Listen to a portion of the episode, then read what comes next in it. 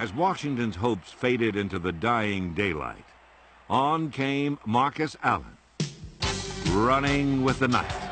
Plunkett giving to Allen, sending him wide left. He has to reverse his field, but he, and he gets away for a moment. Comes back up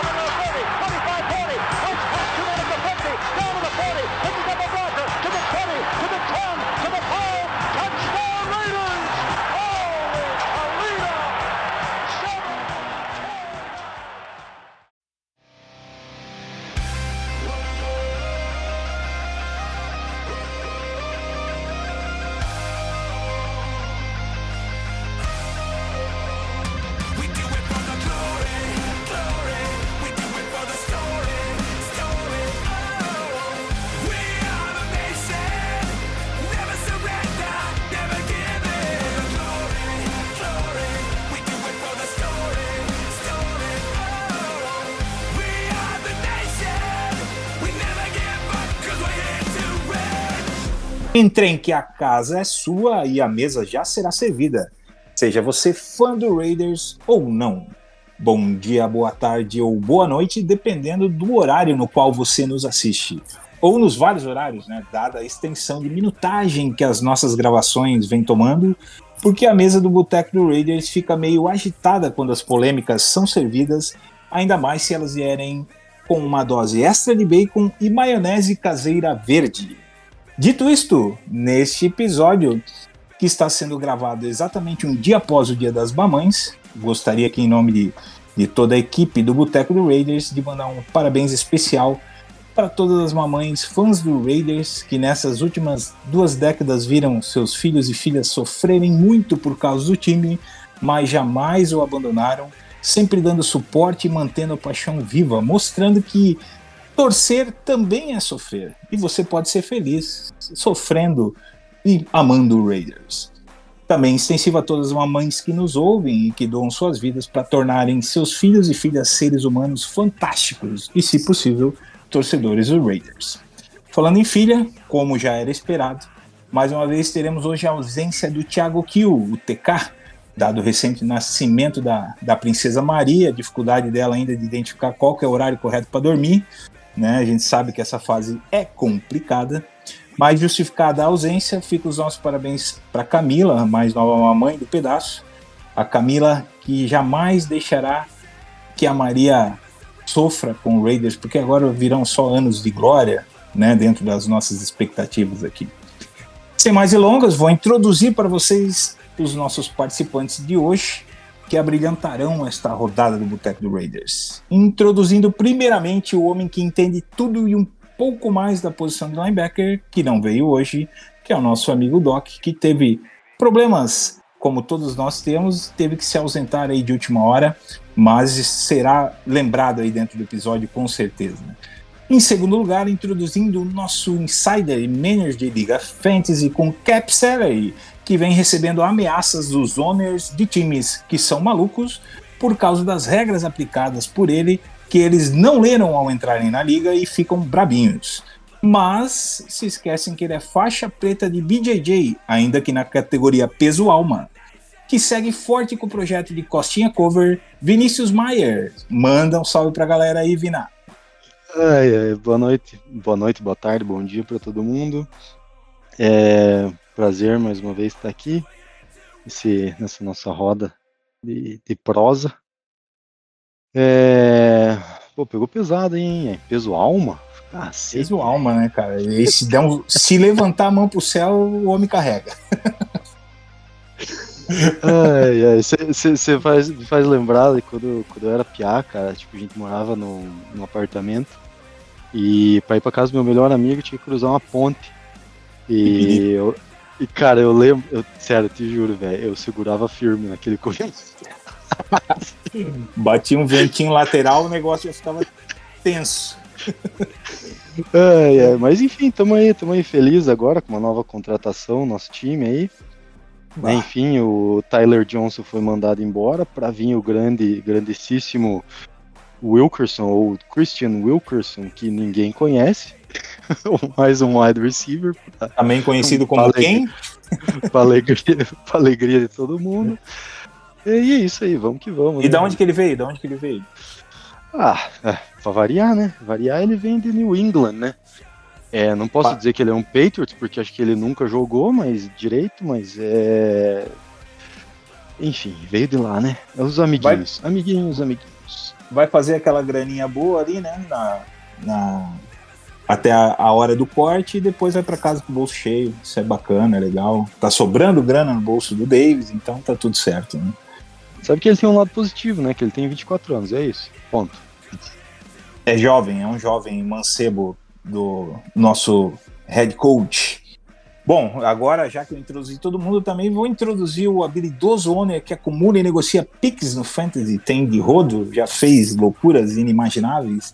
Nas horas vagas é responsável também pela criação artística desse projeto dos apaixonados pelo Raiders, vem mandando muito bem por sinal. O cara que consegue acompanhar até high school football. Isso é uma loucura. E sabe quem vai brilhar no college, é só perguntar para ele. Nossos especialistas em lesões e fisiologia, Dr. William. Bem-vindo mais uma vez à mesa, Will. Salve galera, salve salve Raider Nation. É, o Boeing tá pegando pesado com o High School. High School fica um pouco distante pra mim, mas o college a gente tenta acompanhar, né?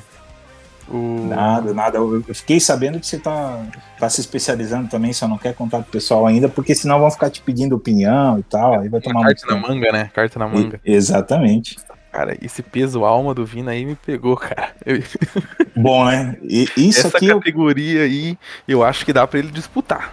Eu tenho fé nele. Nosso, o nosso kicker aí e faixa preta, o cara vem forte. e nem vai lesionar, né? E, e sobre a nossa nova contratação, cara, eu, o, o Raiders é gosta de fazer mudanças na NFL, né? É um time historicamente que, que faz Pioneiro. mudanças, pi- é pioneiro em várias frentes. Eu acho que agora a gente vai jogar com um wide receiver de corner. E vai que dá certo, né? Porque não é possível, não tem outra explicação. A gente já tá chegando a 255 wide receiver no, no roster. E, e corner que é bom nada. Amanhã tem entrevista com o Marcus Peters, né? Vamos ver, vamos ver o que, que vai acontecer. Coisa boa, né? Se Deus quiser, a gente vai ter boas notícias para é, dar a todos, né? E não essa que a gente acabou de, de anunciar aí. Mas como a gente grava toda segunda-feira, não dá pra gente esperar para poder falar isso. Vai ficar pro próximo episódio o desfecho aí dessa visita do Peters à sede do Raiders em Vegas. Bom, é, hoje a gente tem um propósito único e exclusivo aqui, dadas as ausências dos nossos ilustres amigos que normalmente compõem a mesa. né? Vamos falar da programação de jogos da temporada 2023 do Raiders. A schedule foi liberada e a gente já tem aqui, vamos iniciar falando da nossa subestimada e nada amada Precision. Quem que quer puxar aí essa, essa pecha para falar dos jogos da Precision? E o que esperar? É, Olha- na press... Opa! Pode falar, Vina. Não, vai, vai lá, não, não, manda. Você vai, vai, vai mandar os jogos aí, manda os jogos. Eu ia falar que a Precision é aqueles jogos que não vale nada. A gente sabe que vai testar um jogador que outro. Alguns rookies vão jogar poucos snaps. Mas eu sou um cara que assisto. Eu fico com tanta saudade do futebol americano nesse intervalo que um joguinho de Precision é bem-vindo, viu? Se a gente assiste até os jogos da temporada passada já sabendo o resultado várias vezes, né? Will? Imagina assistir um jogo novo com, com os novatos em campo aí, né? É, ano passado foi, foi tipo assim. A gente, se a gente mantesse o nível da Precision na NFL, a gente terminava 17-0, né? Ganhamos quatro jogos, pontuando um monte, defesa voando. Falei, meu Deus, chega semana 1, é tudo ao contrário. E esse ano a gente tem aí 49ers, Rams e Cowboys. São os nossos três jogos da Precision. Você sabe, você sabe por que, que vai ser boa a Precision, cara? Diga lá. Vai ser boa, vai ser boa pra gente conhecer quem que é Christian Wilkerson, né? É verdade. Ele Ah, deve aparecer pelo menos lá. nesse momento, né? Será que ele chega? Tenho minhas dúvidas se ele chega. Olha, ele é amigo, ele é amigo do dono, então digamos assim que eu acho que ele vai, pelo menos os Precision, ele vai fazer uns joguinhos. Provavelmente o contrato dele deve ter bônus por ap- aparição nos jogos da Precision. Então ele No vai final, todo coisa- mundo, no final todo mundo fica feliz. Exatamente, cara, exatamente. Então, assim, é.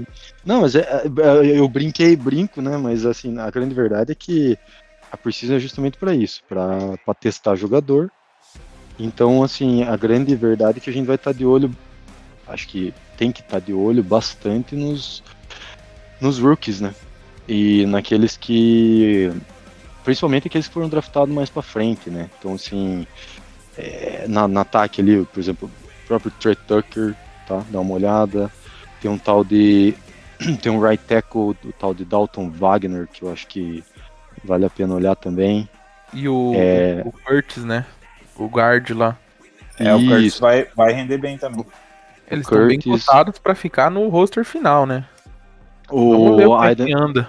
Mas O é que eles estão batalhando com, com uma linha que está totalmente contestada no lado direito, né? Então facilita um pouco essa, essa disputa se eles se mostrarem aí dentro do, do mise-en-scène de expectativa que foi criado em cima deles. Né? E o que eu acho é que essa comissão tá justamente levando pra esse lado. Ano passado pega o Manford n- no final, né? No late round. Coloca ele pra jogar e, tipo assim, entregou, mas não é o cara da posição. Esse ano vai lá, pega mais uns drafts, até que uma hora eles vão acertar algum jogador e aí vão ser super elogiados. Um dia vai dar certo, né? como a gente brinca no popular. Então, senhores, Como eu No, também no- não- Só na defesa, lembrar que o Nesta Jade tem Silveira é um que tem que ficar de olho aí também. ah, descobrimos como chamar o, o menino, né? O Nest. O Nest vai ser o cara aí, segundo Pontos também. Dizem que é muito bom. É que é aquela coisa, né, cara? Se você foi lá e draftou os caras, você vai ter que dizer que eles são muito bons, vai ter que criar uma expectativa.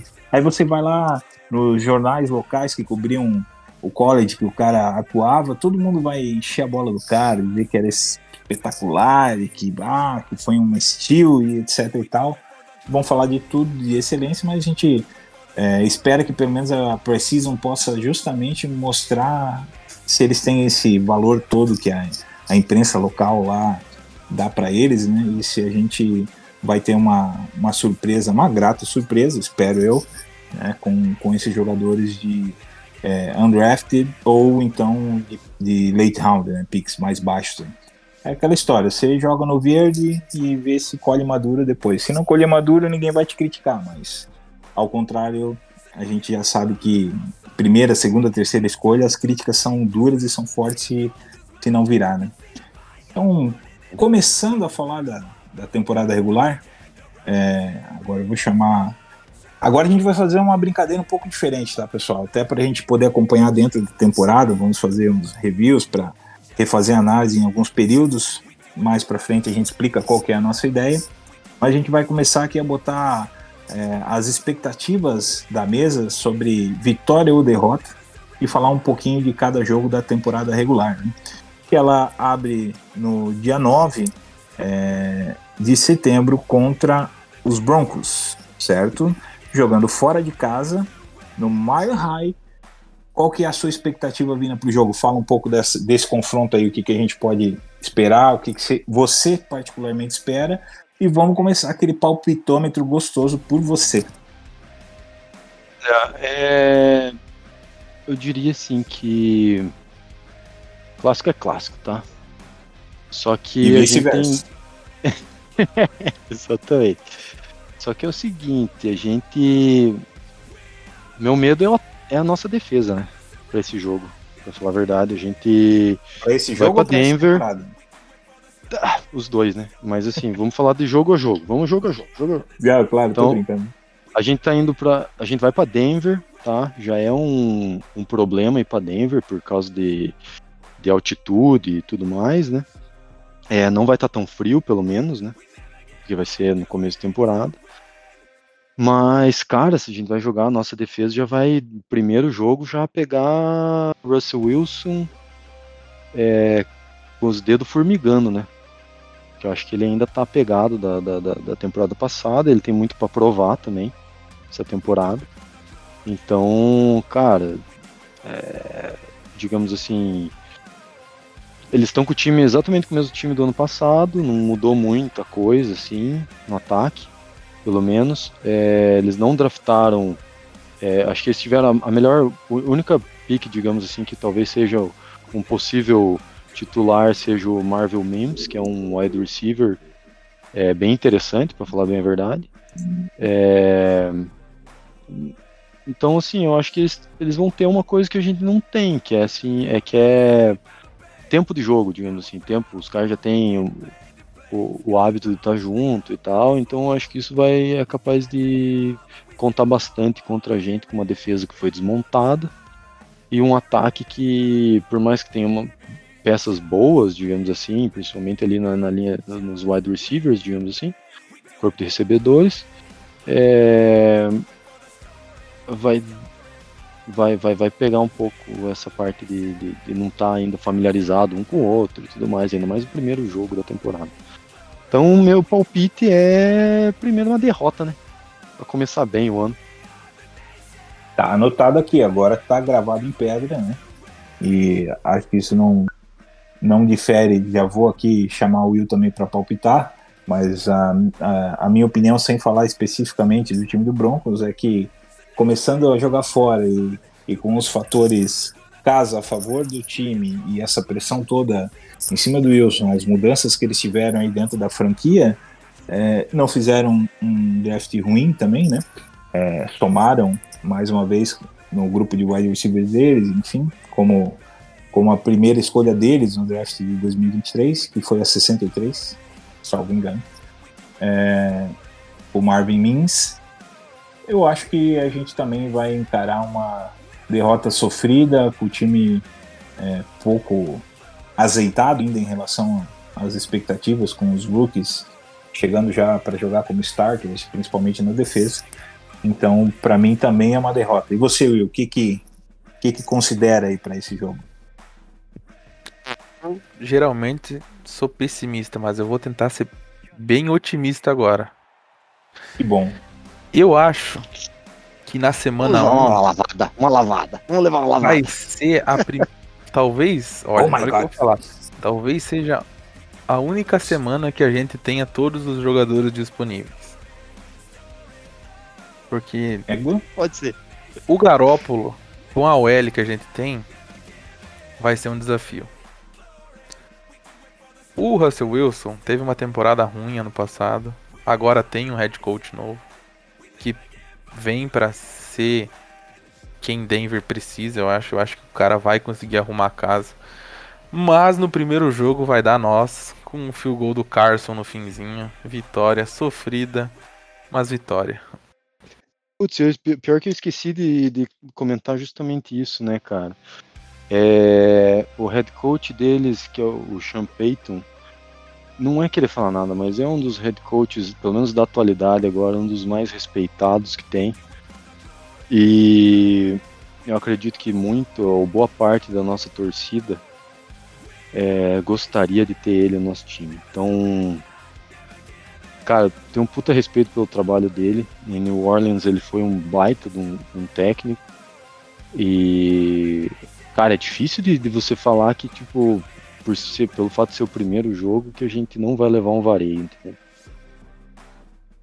Vareio, É, assim, eu- digo no sentido de, de, de- na, na bola, entendeu? De, de, de- na, te, na tática ali, cara. Conhecido no nosso passado. futebol tupiniquim como nó tático, né? Exatamente. Tenha fé, exatamente. mina. Tenha fé. Se perdermos a fé, acaba tudo. Já não temos É. muita coisa a favor. Não dá pra Já diria o poeta, já diria o poeta, andar com fé eu vou, porque a fé não costuma falhar. É, eu fiquei feliz com o seu otimismo, e você que é um, um jovem no sentido de há pouco tempo, né? Torcedor, não, não em relação à sua idade, mas ao tempo que eu acompanho o time. É, isso me lembra muito meu passado, eu me recordo desse otimismo, dessa, dessa boa vontade para com o time e tal. E eu espero que tu acerte, na verdade, né? Que eu erre, mas eu tô falando dentro da minha expectativa, dentro de tudo que aconteceu. Acho que a gente vai amargar o primeiro, primeira raivinha aí já no, no primeiro jogo da temporada. Mas tá bom, a gente tá ah, com um 75% por enquanto. Quando a gente conseguir aí somar as opiniões do, do TK e do Doc, aí a gente faz um parametriza aí e vê como é que tá a expectativa deles para esse primeiro jogo também. Beleza? Will, vou te chamar agora para a gente falar, já emendando aí dessa viagem costa a costa que a gente vai ter e qual é o impacto disso para o nosso jogo da semana 2, domingo 17 do 9, contra os nossos queridíssimos Buffalo Bills. O que, você espera? O que, que você tem para comentar aí sobre o Bills e o que eles, o que eles vão nos ofertar além de distância de perigoso para encarar nesse segundo jogo aí? Mantendo Ah. otimismo, imagino eu. Aí eu já diria que nem otimismo dá pra. Nem sendo muito otimista dá pra acreditar numa, numa vitória lá. É complicado, né? Tem o fator viagem. É, é a segunda semana da, da NFL, é no começo. Tem tudo isso. Os jogadores ainda não não estão naquele ritmo frenético de jogos, né? Então, por ser no começo, eu acredito que essa viagem ainda não impacte tanto. E lembrando também que no final do ano, naquela pesquisa que teve, o Raiders ficou ali num top 5, se não me engano, de qualidade de viagem, né? Então, de ter primeira classe, de, de ter um tratamento bem é, bom, né? Diferente de, por exemplo, de Seattle, que é a, a, a equipe que mais viaja e teve a pior nota, né? Que o, falaram que eles só pagam viagem se ganham os jogos, né? Então, o meu palpite é um jogo extremamente difícil e aí sim, se contra os Broncos, talvez eu acredito que nossa defesa até consiga segurar, que foi o que eu vi ano passado inteiro no jogo do Broncos, tendo muita dificuldade no ataque principalmente. Eu acho que contra os Bills, aí a nossa defesa vai padecer. O ataque deles é muito explosivo, tem muitas armas. Infelizmente, vitória dos Bills. E sobre isso, eu quero colocar uma provocação aqui na, na conta. Inclusive, eles foram atrás do melhor Tyrant, segundo alguns, né? Não segundo você, disponível, que era o Kincaid. É verdade isso? Me comenta sobre isso aí. Ele vai fazer essa diferença?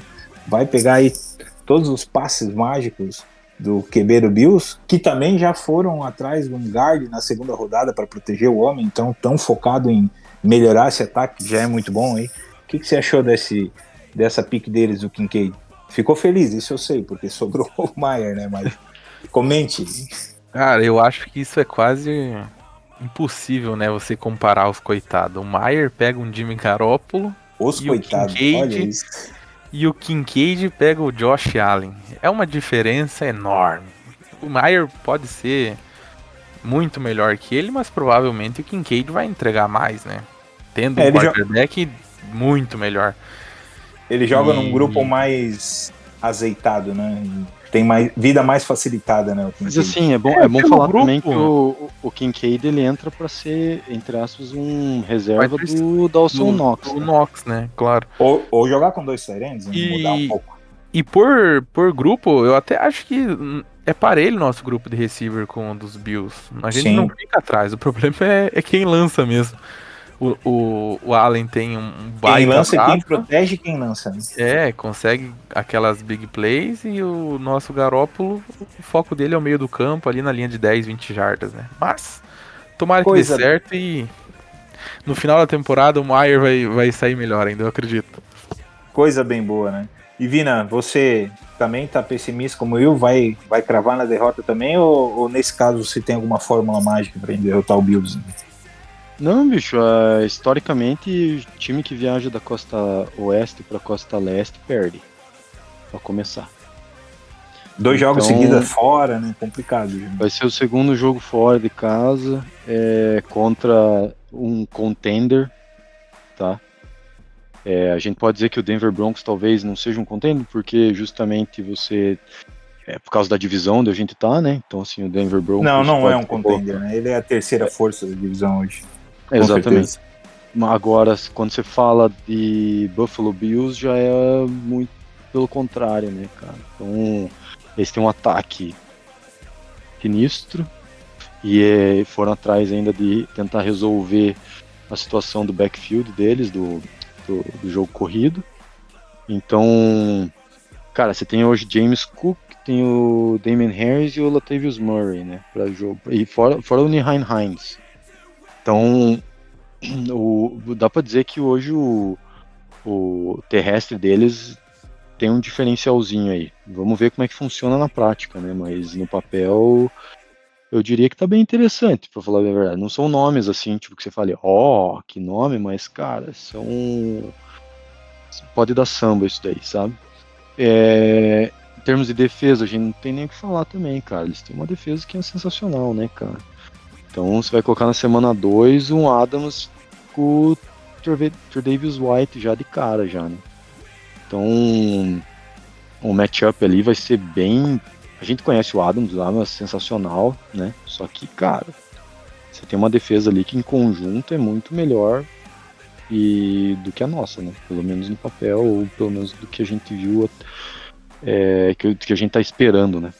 Então é isso. uma- não tem como. Na minha opinião, não tem como prever uma vitória nesse jogo. Quem tá prevendo uma vitória nesse jogo.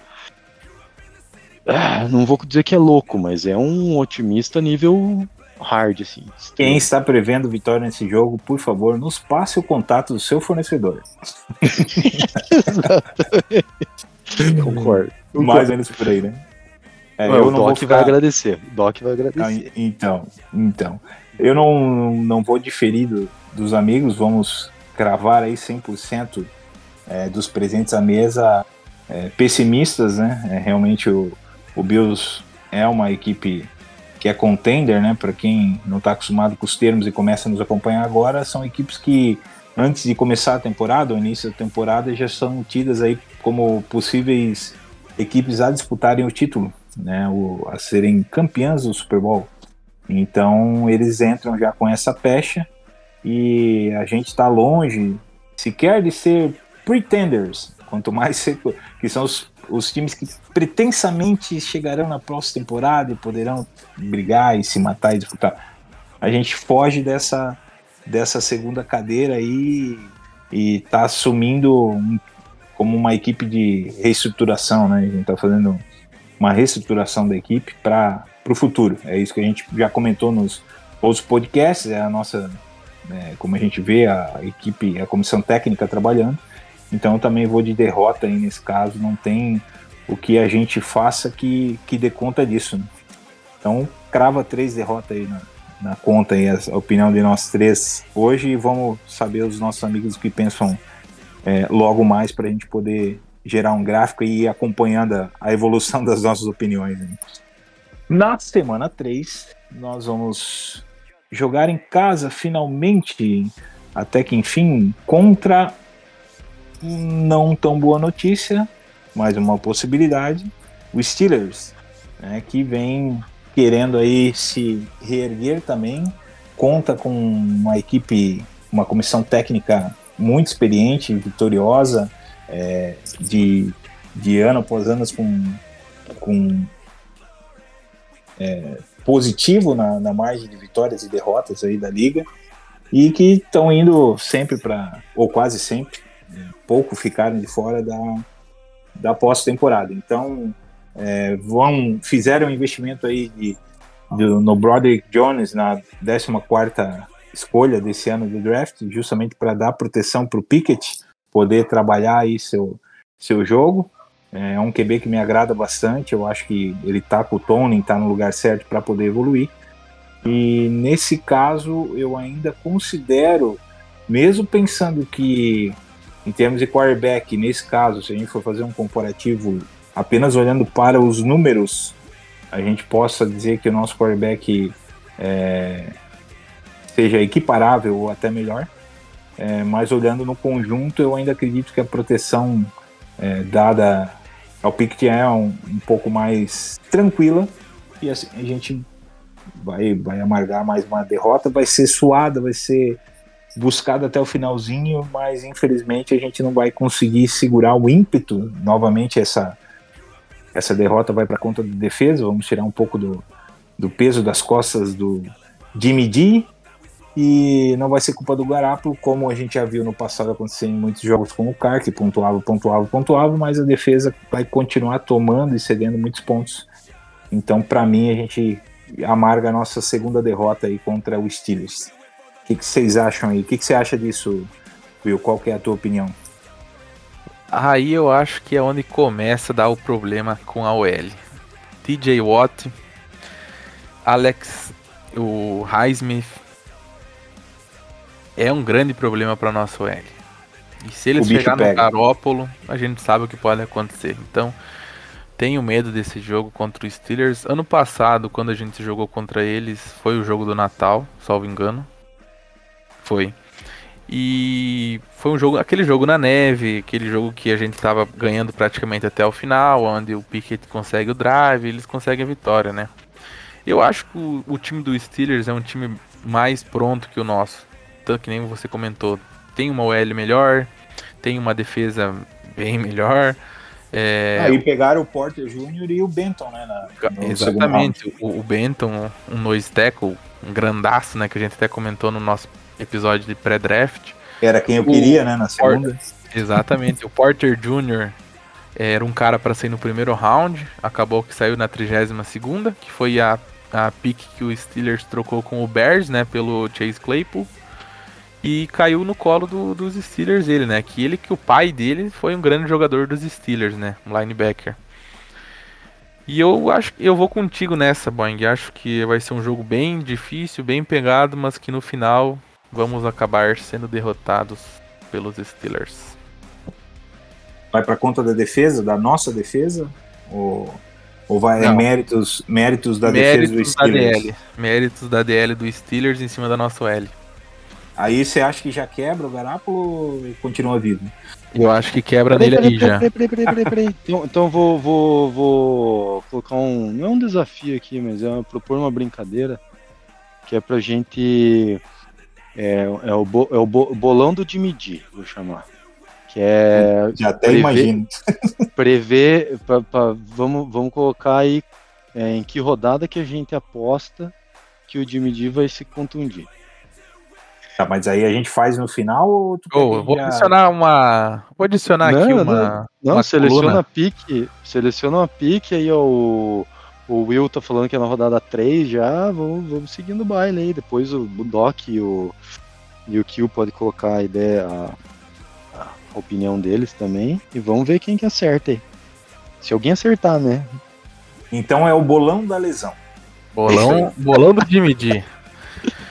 Bolão da lesão do Jimmy D. Beleza, feito. Eu tô, tô dentro. Depois a gente define os parâmetros do, do bolão aí. Você vê que o meu medo no nosso lado direito é muito grande, né? É, é Mas- problemático. Eu acho que eu não tô tão errado. Vamos ver se eles fazem aquele movimento que a gente comentou em episódios passados, de trazer o Parham de, de volta para right guard, né? E trabalhar alguém para jogar na esquerda, que vai estar do lado de um cara, de um tackle experiente, que vai poder dar é, orientação e sustentação, que é o Miller. E aí talvez a gente tenha um reforço, uma melhora no lado direito com esse movimento. Essa é a minha grande expectativa, cara. Continuo otimista que a linha possa evoluir do jogo do ano passado para esse ano, fazendo esse movimento e trabalhando alguém é, que não o Parham jogando do lado esquerdo no lugar dele como guard. Então, vamos, vamos pensar positivo nesse sentido, mas eu acho que isso não muda nada em relação à derrota ou vitória. Continuo botando derrota na, na conta desse jogo. E você, Vina, qual que é a tua, tua análise do jogo? Cara, difícil, viu? Difícil. Tem, tem uma incógnita no, no Steelers que é justamente o Kenny Pickett, né? Mas é. Aparentemente. Mas você não acha que ele a- vem evoluindo? Não, eu acho que sim, sabe? Eu acho que isso que eu ia falar, eu acho que aparentemente a comissão técnica tá apostando, continua apostando nele e enxerga nele um teto que tem muita gente que não tá não tá- tá teimando em não querer é, enxergar, sabe? Ou tá teimando, ou não, sei lá. Eu te diria Então- mais ainda, cara, jogar só adicionando aqui. A comissão técnica está trabalhando para que ele funcione, ou seja, trabalhando para que as jogadas com ele funcionem, entendeu? Eu Isso é muito importante, aí é diferente, né?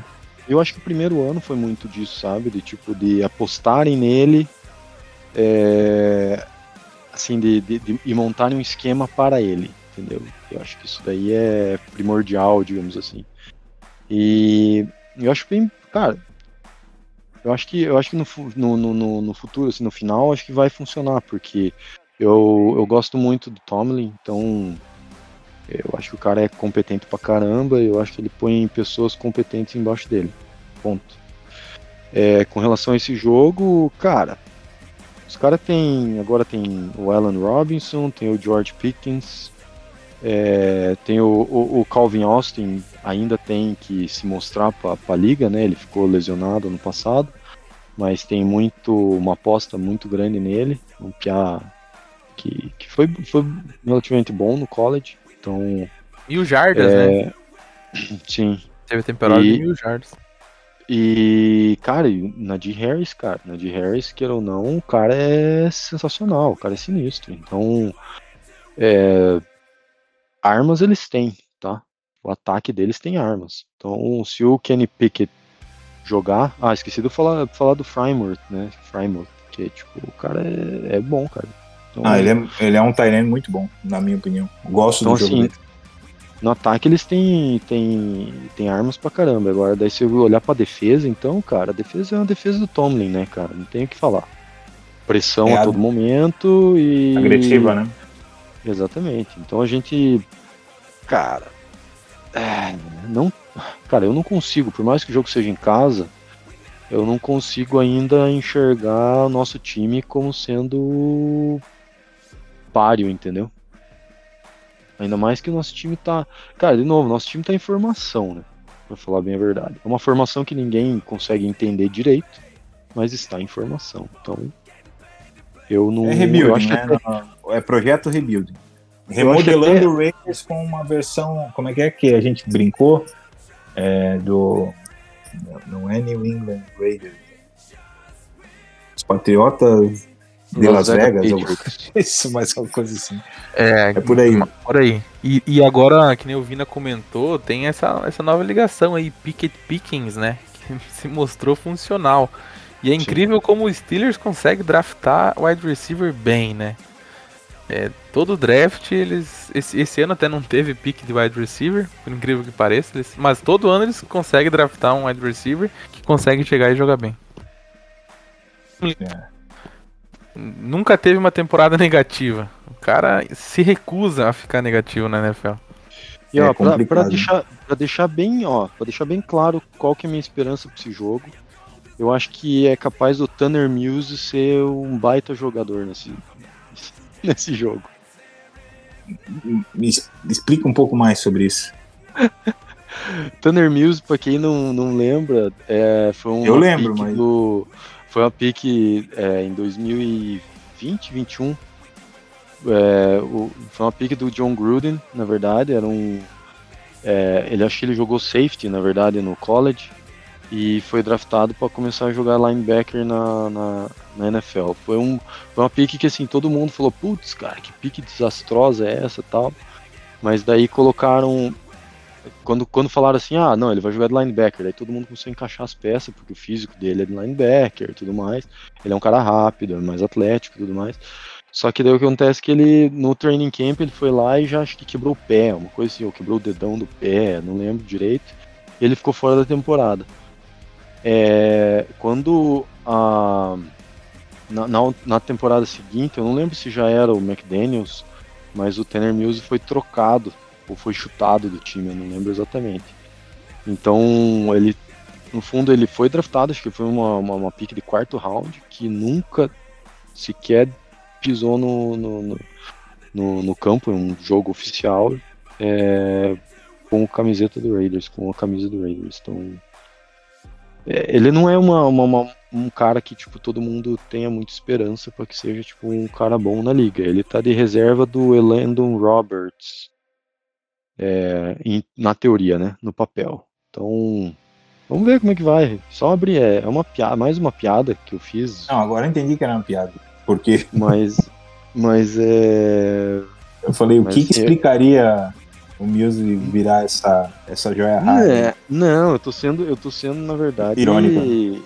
irônico nisso daí, porque Sim, eu acho que, cara, tem tudo pra A gente tá tentando certo. ressuscitar defunto que já morreu faz tempo, né? Mais ou menos isso. Não, a gente, é, exatamente, mas enfim, é isso aí, É, faz parte. Então Meu são três derrotas. derrota, exatamente. São três derrotas na conta mais uma vez. Ninguém tá otimista nesse caso.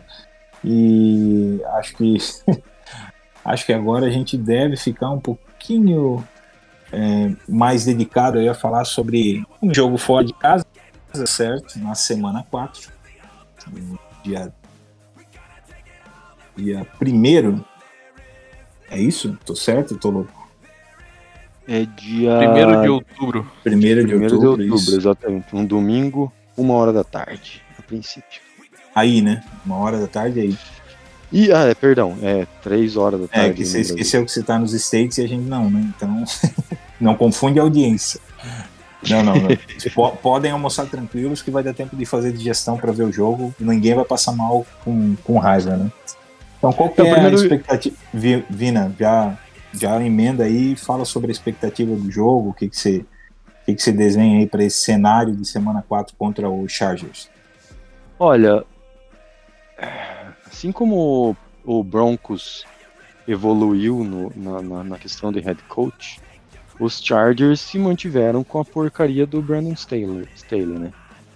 Então esse jogo pra mim é um franco, franco atirador, assim. Pode ser que a gente ganhe, pode ser que a gente perca, porque vai ser duelo brabo de quem quer perder mais. É aquele jogo com viradas, então. Tô na frente, tô atrás, tô na frente, tô É, não, é, que nem sempre foi, cara. Infelizmente, nossos jogos contra o Chargers sempre são assim, porque no final das contas tem sempre uns erros táticos absurdos, né? Não é querer falar nada, mas essa é a pura verdade.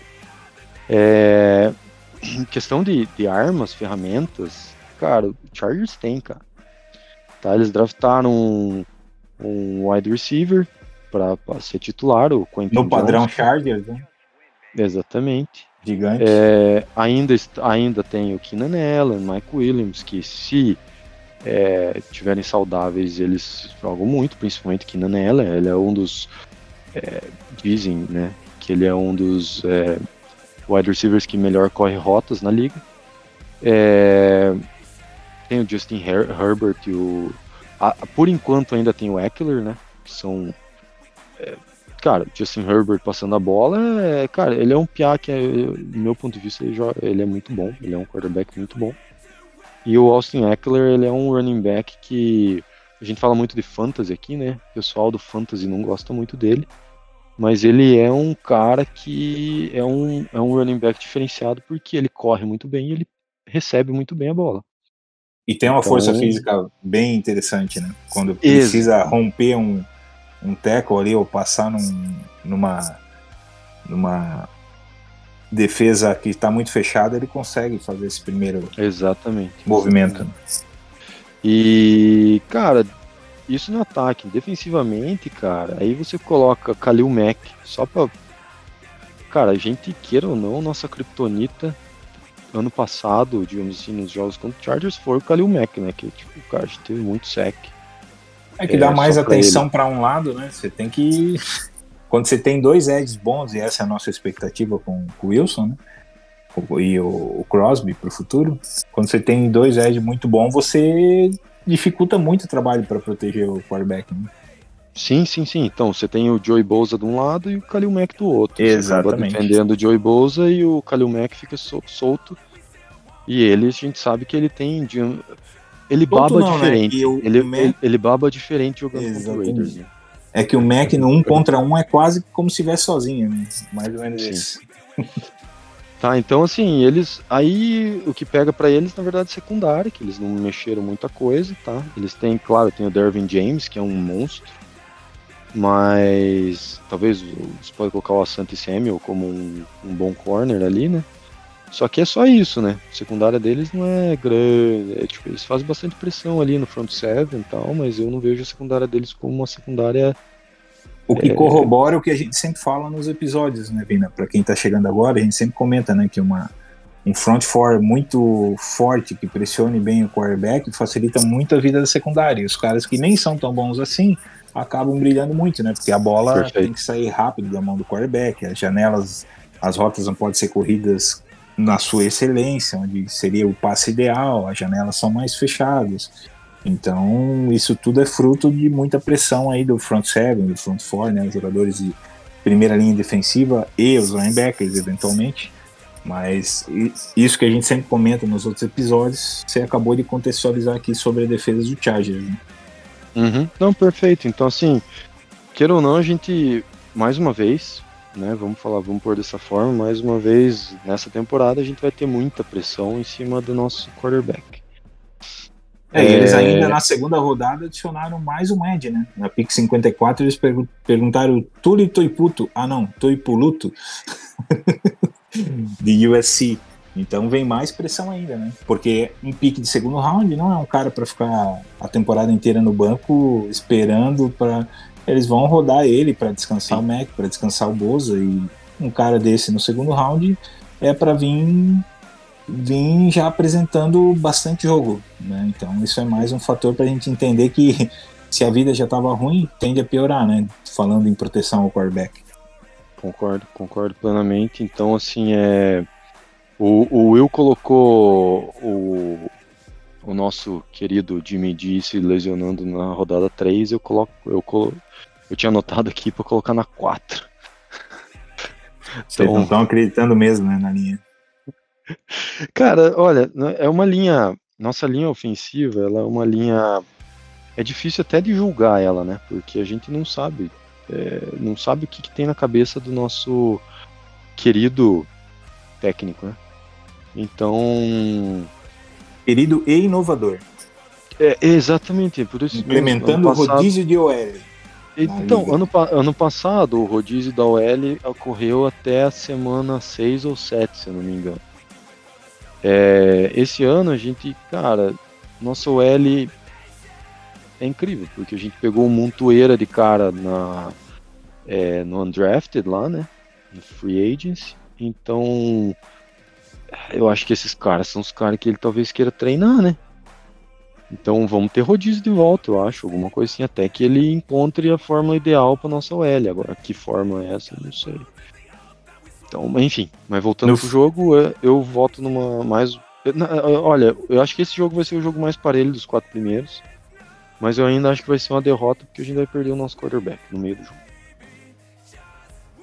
Então, cara, eu vou. Antes do Will falar, falo eu aqui, para não me alongar muito, mas eu tô contigo nessa.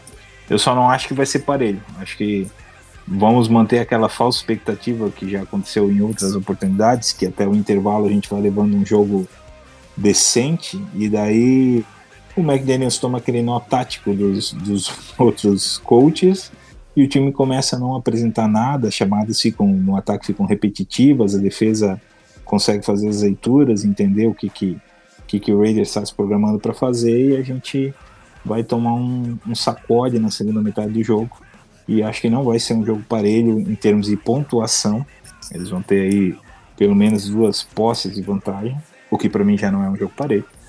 Jogo parelho é uma posse, né? Mas duas posses não, para mim não representa um jogo parelho. Então a gente deve perder aí, vai ser uma derrota por mais de duas posses de vantagens para os Chargers. E você, Will, o que que, que que espera?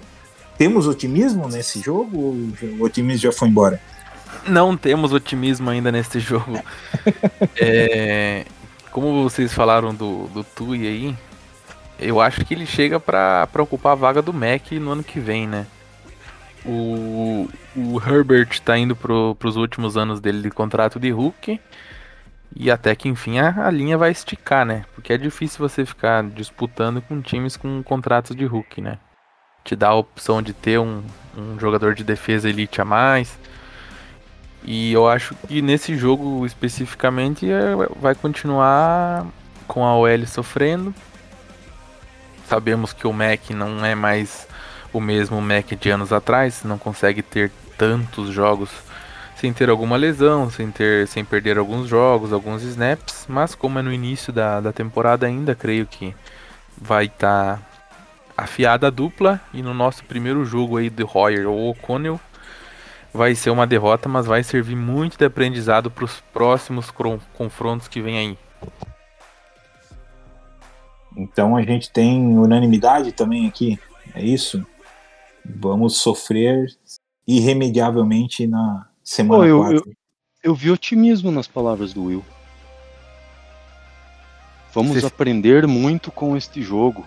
Você Vai ser viu? um jogo de aprendizado. É, é, é puro otimismo, cara. claro. O, o O'Connell vai agarrar com unhas e dentes essa oportunidade aí. Como Mesmo. foi o, o quarterback no fim do ano passado quando o Carr sentou? cara não jogou a vida dele? Jogou a Um vida dele. só, né? Jogou, Dois bateu jogos. no peito e disse assim: Eu tô aqui, calma que eu tô aqui. Daí É. o que, que aconteceu? O pé na bunda dele. Exatamente. Mas a gente jogou bem contra o 49ers. Perdemos porque levamos 50 pontos. Mas foi um jogo bom ofensivamente. Perdemos pelo mesmo motivo de sempre. É, contra os Chiefs não foi tão, tão bom já, né? Porque na semana 17 tinha muita gente falando por que não bancaram o Car antes, né?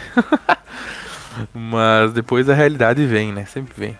A bigorna da realidade, como muito, muito bem me lembra o TK, a bigorna da realidade vem e massacra, maceta os sonhos vãos e, E na sua opinião, ainda confiante na então, Boeing?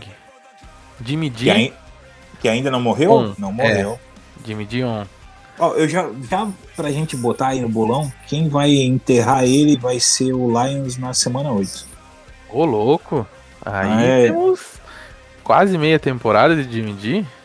Porra, eu então sou- a gente, então a Ele gente vai estar num recorde de 6-1, então. Eles- é, Vai chegar em 6-1 de recorde, então. Porque ele se recuperou muito bem, né, meu amigo? Ele teve tempo de banco para se recuperar da última lesão e, enfim, ficou bancado lá pelo nosso garoto prodígio Purdy e teve todo o tempo do mundo para se tratar adequadamente e vir zeradinho pro Raiders. Então ele vai começar a tomar essas pancadas todas aí nessas weeks que antecedem a 8. E na 8 não vai sobrar nem as migalhas de ossos dele, né? Porque o homem é de vidro e a gente sabe que quebra mesmo, então Até agora só temos uma vitória. E foi meu primeiro palpite na semana 1. Vamos E ver se só a gente melhora um pouquinho. Ô, deixa, deixa eu só colocar uma coisa, é uma brincadeira, tá, pro ouvinte, é uma brincadeira sobre esse negócio do Jimmy D, a gente não Claro, torce pra claro, que ele claro. se contunda, não, tá? É, só, pelo realidade. histórico dele.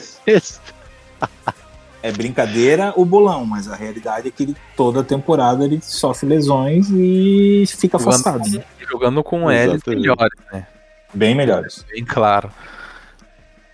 Mas Hum. vai que aquela oferta vitalícia que fizeram pra ele em Vegas não deixa o homem mais, mais. Animadão, né? Mais animadão. Mais predisposto a, a se cuidar. Bom, mas de qualquer forma, a gente fechou nas três derrotas aqui e, Will, segue, segue o baile aqui falando do nosso jogo contra Green Bay, suas expectativas para eles, onde a gente volta a jogar em casa é, no dia 9, numa segunda-feira. Né? Vamos ter um, um jogo de segunda-feira, na semana 5, contra o Green Bay Packers em Vegas. Diga-nos aí, voltamos a ser otimistas? Estamos sem Rodgers? Ah, será que o homem do amor vai resolver? Não Oh. vai nada, vai ser lavada do Reidão aqui. Segunda Ei. noite, jogo em Vegas é jogo animado. É jogo de 60 pontos pra um lado e 54 pro outro. É só Aquele- champanhe estourando nos aquele- camarotes, as meninas tudo feliz. Ei, alegria. A gente sabe que vai, é aquele, aquele jogo que acontece de tudo. O, o Raiders não tem um time chama, tão chamativo assim. Mas a NFL coloca no prime time porque ela sabe que vai entregar entretenimento. Vai ser fumble retornado para touchdown, vai ser wide receiver lançando para trás, dando na mão do Chandler Jones para ganhar o jogo. Aquele wide receiver que agora faz parte do nosso grupo. Para vocês Olha, verem, é cavou a tudo vaga ali, né? pensado. E, e só pra, pra corrigir um pouquinho do horário que a gente falou antes, é, quando é, apareceu ali, que você falou, uma da tarde, né? O, contra os Chargers, o jogo é às 5 da tarde aqui no Brasil, porque é uma da tarde no horário lá da costa oeste. Ah, é verdade, é. Perdão, perdão. É que tem perdão. todo esse. É muito horário, né? Não, Ah, eu ainda comentei que o Fina tá perdido, que a gente não, Uhum. tá, não tá falando pro público dos Estados Unidos. né? É por causa que quando aparece jogo da 1 hora da tarde na costa oeste, é o jogo das 5. Se aparece 10 da manhã, é o jogo das 3 da tarde. E se aparece que nem aqui contra os Packers às 5 e 15 da tarde, é o jogo do prime time. Então, para sem mais delongas, vitória do Raiders com uma atuação grandiosa da defesa e do ataque. Nossa, nada salva o Green Bay, então. É Raidão na cabeça. Sem chance pros queijos. Eita, nós vamos comer queijo com vinho, inclusive. Vinho do, do Woods. Ele fabrica bons vinhos, pra quem não sabe. Mas isso é papo pra um outro podcast que a gente vai falar Isso, de isso. jogador Tem a marca, histórico. a mar- marca dele, inclusive. Mas enfim, é isso aí, vamos lá. O chalão da massa. e você, Vina, qual que, qual que é a tua expectativa pro jogo dos cabeça de queijo? Ah, cara. Olha, pra ser bem sincero, esse jogo eu não sei, tá? É... Eu acho que eles ainda conseguem amassar a gente em jogo corrido. Tá, AJ o AJ Dillon e o Aaron Jones, eu acho que consegue já fazer bastante estrago na nossa defesa. É... Até pra, pra quem não tá no nosso grupo do WhatsApp lá, hoje foi eu fiz um estudinho lá bem simples, na verdade, sobre Acho que a galera gostou, por acaso. É, sobre a sobre ah como que a defesa do como a defesa do, do, do Graham se comporta nos times onde ele passou digamos assim Eu coloquei um comparativo ali do, do- da, da passagem dele pelo pelos Giants é o antes do- como os Giants eram antes como os Giants eram, ficaram depois e como que tá o Raiders e em, em boa parte dessas é, dessas passagens, ou nos números, na verdade, dele no- nos Giants, principalmente, mostram uma deficiência da das defesas do Graham contra jogo corrido. É, então, de novo, Aaron Jones e AJ, AJ Dillon sozinho, acho que ele já consegue fazer um baita de um estrago, tá? É, eu acho o Matt LaFleur, ele não é um, um head coach top na liga, mas ele também não é um head coach bocó, tá? Então, é, ofensivamente, eu acho que pode ter alguma coisa. Eu posso, posso, eu acho que o Jordan Love vai surpreender bastante gente esse ano. Aí. Meu achismo, tá? Baseado em nada, porque a gente não tem, não viu, a gente não viu quase nenhum jogo do Jordan Love jogando como titular. É, defensivamente falando, a defesa do Green Bay, Green Bay Packers todo ano ela é uma defesa muito estranha de, no meu ponto de vista, muito estranha de se é, ler, tá? Ela não é uma defesa assim, nunca é uma defesa no papel, é uma defesa top, mas no final ela, ela acaba sendo uma defesa boa, pelo menos. Então, cara, é um jogo por ser por ser um jogo em casa, tá? Como vocês apontaram no, Monday Night Football, eu vou colocar a nossa uma vitória para nós aí. Mas assim, premendo bastante, tá? Espremendo assim, todo o meu poderio, com todo o meu poderio de torcedor ali, sabe? E aí vocês dois já estão. Vocês já estão considerando que o O'Connor já tá liderando o time, né? Porque Jimmy G quebrou, não vai ser o Royer que vai comandar. Ah, Aquilo que eu falei no sei. outro jogo. A derrota pro Chargers vai ensinar o O'Connell ter a liderança. Aí ele co- ganha confiança pra ganhar do Packers, entendeu? Como tudo faz Caralho. sentido. Precisa Cara, criar um cenário sentido. lindo mesmo pra validar uma vitória contra o Packers. né? Faz muito Pensando que você não tem cabeça. Então, gente, mas eu, eu só quero ser otimista ainda e mantendo o meu pensamento de que a gente só perde ele na semana 8. Ele já vai. Tô começando a sentir as pancadas, mas ainda vai estar inteiro aqui, nesse ponto da temporada. Eu acho que é, a gente tem alguma chance, sim, apesar de, de ser um time muito bom, de o Love ter tido um tutor sensacional, ele ter passado pelo mesmo processo que o Rodgers passou, né, por, atrás do Favre. Então, acho eu que a gente vai ter um grande desafio, mas eu quero, esse vai ser o meu momento otimista, quero depositar um voto de confiança nessa rodada. O time já está mais bem treinado, já está mais bem entrosado, a gente já sabe o que esperar dos, dos rookies que chegaram. A, a nossa comissão técnica vai saber usar eles da melhor forma possível, utilizar essas armas da melhor forma possível. A gente vai ter o Maier lá brilhando e recebendo passes para touchdown magníficos do GMD para 10 jardas, mas magníficos.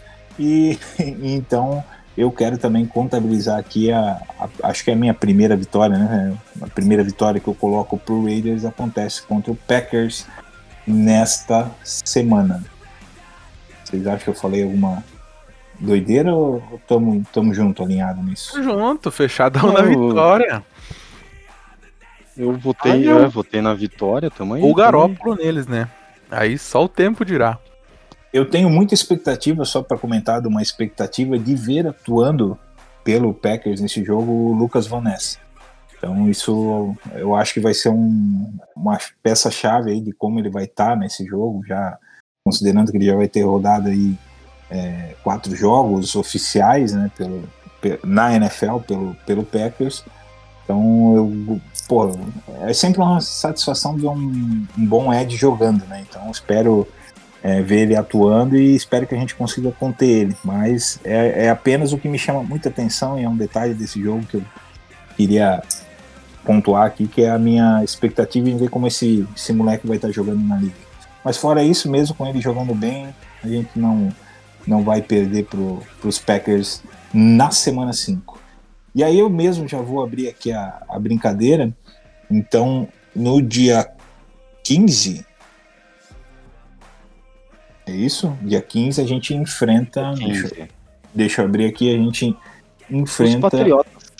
os Patriotas. A gente enfrenta o, a matriz do Raiders, no caso, né? O time matriz que estamos emulando aí com Josh McDaniels é, em casa novamente. E vamos é, ter a segunda vitória. Já vou começar aqui falando sobre a vitória que teremos contra o Packers, do nosso querido Mac Jones atuando e sendo interceptado pela nossa secundária devido à imensa pressão de Wilson e Crosby. E o Jones estará já jogando no meio da linha. E aí o negócio vai ficar bonito, vai brilhar. O Byron Young vai ser surpreendente e até o Nest vai jogar bem quando ele estiver dando tempo de descanso para o Jones, o velhinho Jones, que estará jogando no meio. Então vai ser surpreendente. a gente. Tu viu? Olha só, eu tô botando tudo pra nossa defesa, tá? Tu entendeu o meu contexto, né? Caraca, bicho, que, que é isso, cara? Que que, que, que, você, que, que você comprou aí? O que, que você tá Tô usando? contagiando, hein? Cara, Meu otimismo, Tá hein? Tô que contagiando. boy? Água mineral gelada. Por quê? Porque do outro lado nós temos Trent Chinelinho Brown, certo? Que será massacrado. Vai, eu acho que ele já vem fingindo uma lesão para nem jogar, tá? Com- contra a gente.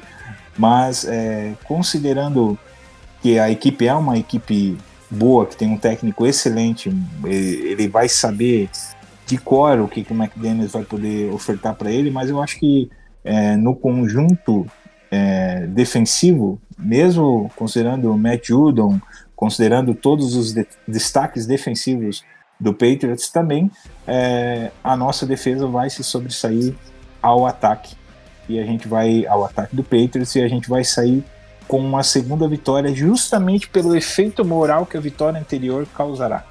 Então, dois jogos em casa, com tempo para treinar, sem viagem, descansado, com a moral elevadíssima.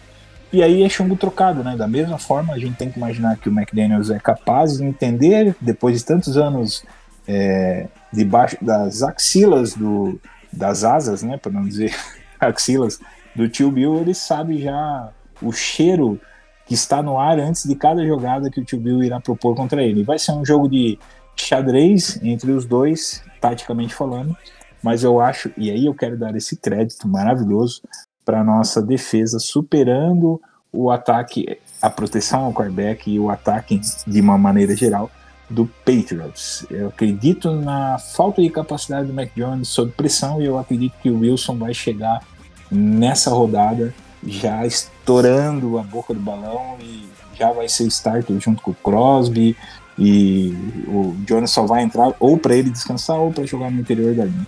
Então anotem aí a segunda vitória e uma vitória em sequência, em jogos em sequência em casa nesta rodada contra o Patriots na minha listinha de vitórias e derrotas de hoje.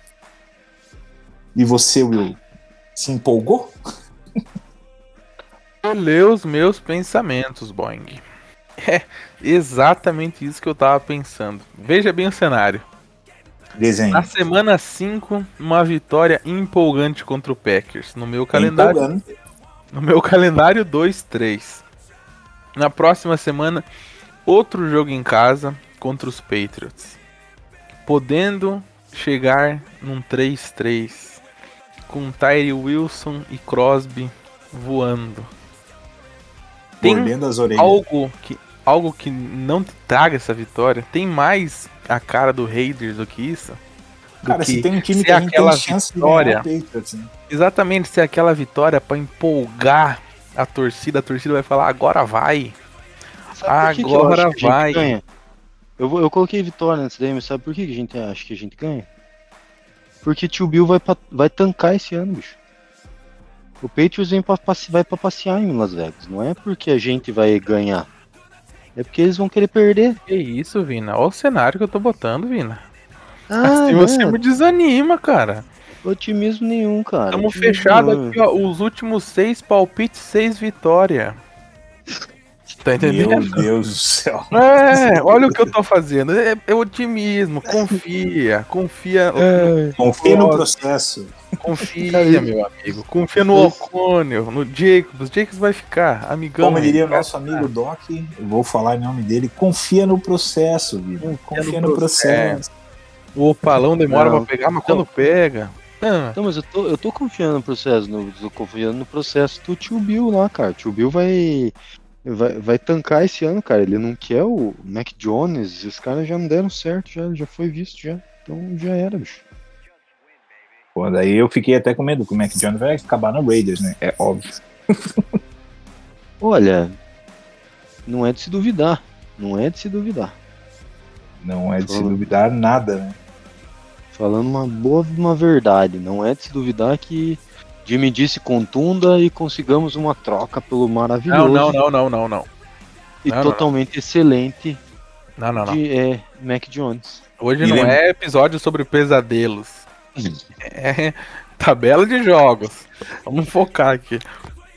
E lembrando, lembrando que vocês estão considerando que o Cornell trará essas duas vitórias. Para mim, ainda é o grego que estará jogando, né? O time D. Então, por isso, meu otimismo tem um pouquinho mais de respaldo na realidade.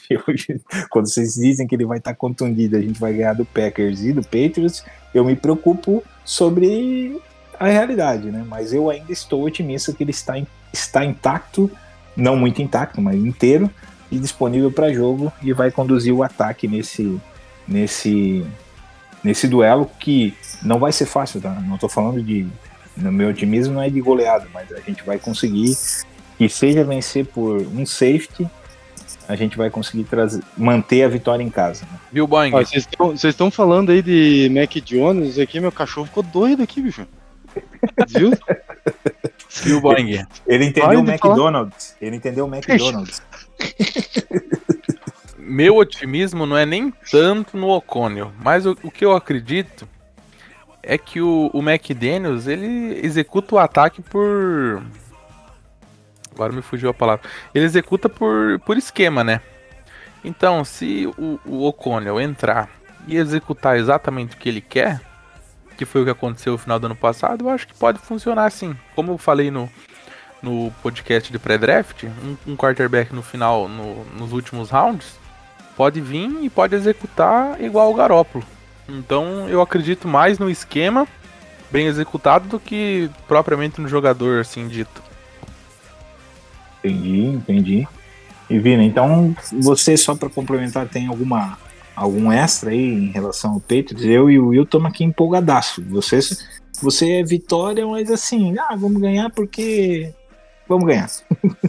A gente vai ganhar porque o. O tio Bill quer Sim, sim, sim, sim. Essa é a minha visão. Eu acho que o, esse ano. Esse ano. é, eu acho que o Patriots vai com tudo pra perder tudo que possível. É, sei que isso é contra as regras da liga, mas é uma, ve- uma, uma, uma realidade, digamos assim. Então, É, eu é acho que ele possível, vai usar né? isso. É possível. Eu, eu, eu acho que ele vai usar isso daí, cara. Porque ó, tem um quarterback bom no ano que vem, por que, que ele vai ficar apostando por aquilo que já sabe que não, não deu muito certo? É verdade. E no dia 22 do 10, no próximo domingo da semana 7, a gente viaja e joga no Soldier Field contra o Chicago Bears. Vina, já que você estava falando, segue aí e nos diga o que, como é que tá a tua emoção depois dessas duas vitórias em sequência aí, a tua expectativa para esse jogo.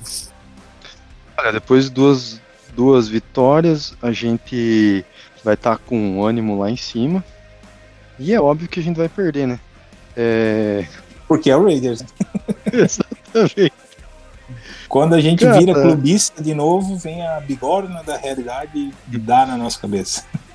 Olha, não é querer falar nada, mas assim, o, o, o Bears ele pode ser um time muito estranho, tá? Ele é um time que faz muitas decisões é, equivocadas, é, o planejamento normalmente é um planejamento ruim. É, mas eu, eu tô achando que esse ano eles estão colocando bastante armas pro Fields, tá? Pra ser a última cartada pro Fields. Então, cara, tem hoje, eh, hoje eles têm DJ Moore, Claypool e o, e o Darnell Mooney como, como a- ferramentas pro, pro, pro, pro Fields, né? Sem contar o Cole Kmet e o. Cara, jogo corrido que pode ser o- a questão aí, porque Donta Foreman, Khalil Her- Herbert, pode ser que eles é, tragam alguma uma- um ponto de interrogação aí, tá? Apesar que, cara, o Foreman é um baita de um. Eu ia dizer, teve um- gente brigando por ele no- nas ligas de fantasy aí, né? Nesses tempos. Ele é que assim, o Foreman, o Foreman, é, o Foreman ele é um, aquele, ele, ele é aquele. Ano passado eu vi bem ele aqui no- nos Panthers. Cara, ele é um baita de um, de um workhorse, sabe? Ele é aquele, aquele, aquele running back que você vai dar a bola pra ele, ele vai te dar 5 jardas, 4, 5 jardas por, por, por carregada.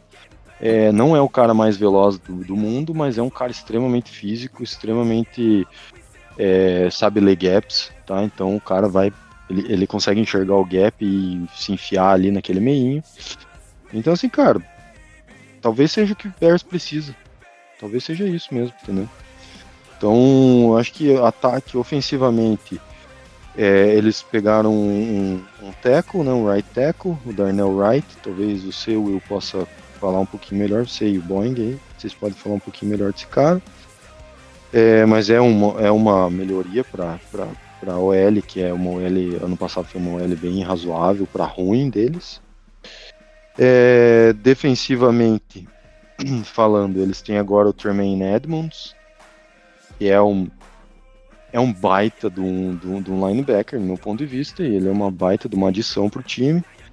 É uma defesa que está em. Eles estão meio que refazendo a defesa, porque eles chutaram todo mundo que eles podiam, né, para reduzir custo, e estão refazendo uma defesa que, a meu ver, ela é uma defesinha razoável aí, que pode dar samba, tá, para esse ano.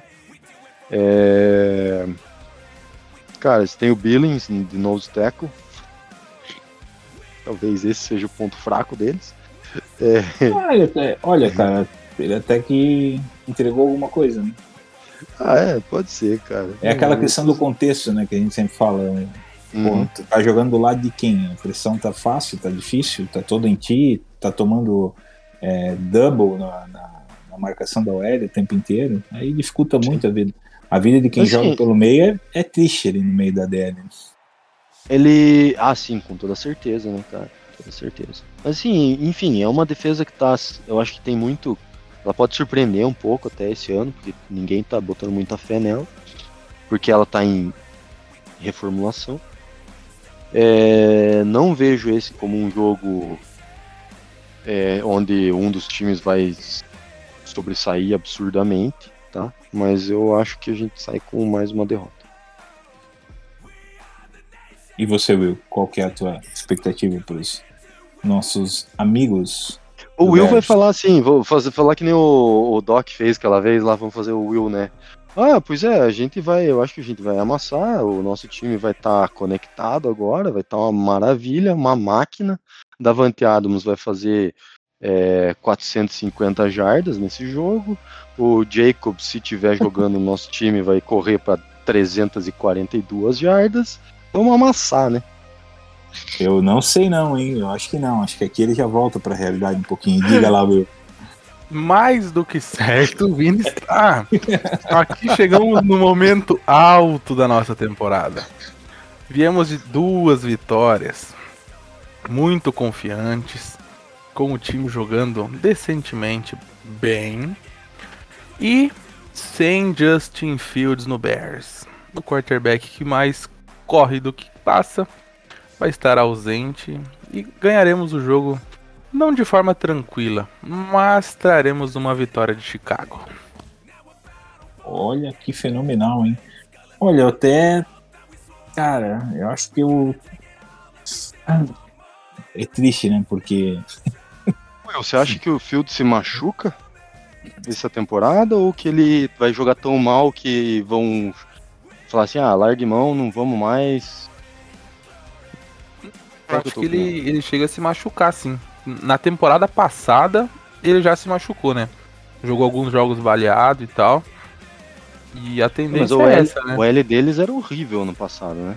E, mas, mas o problema é que ele corre, né? A partir do momento que você sai da tua L pra correr, você recebe muita pancada, né?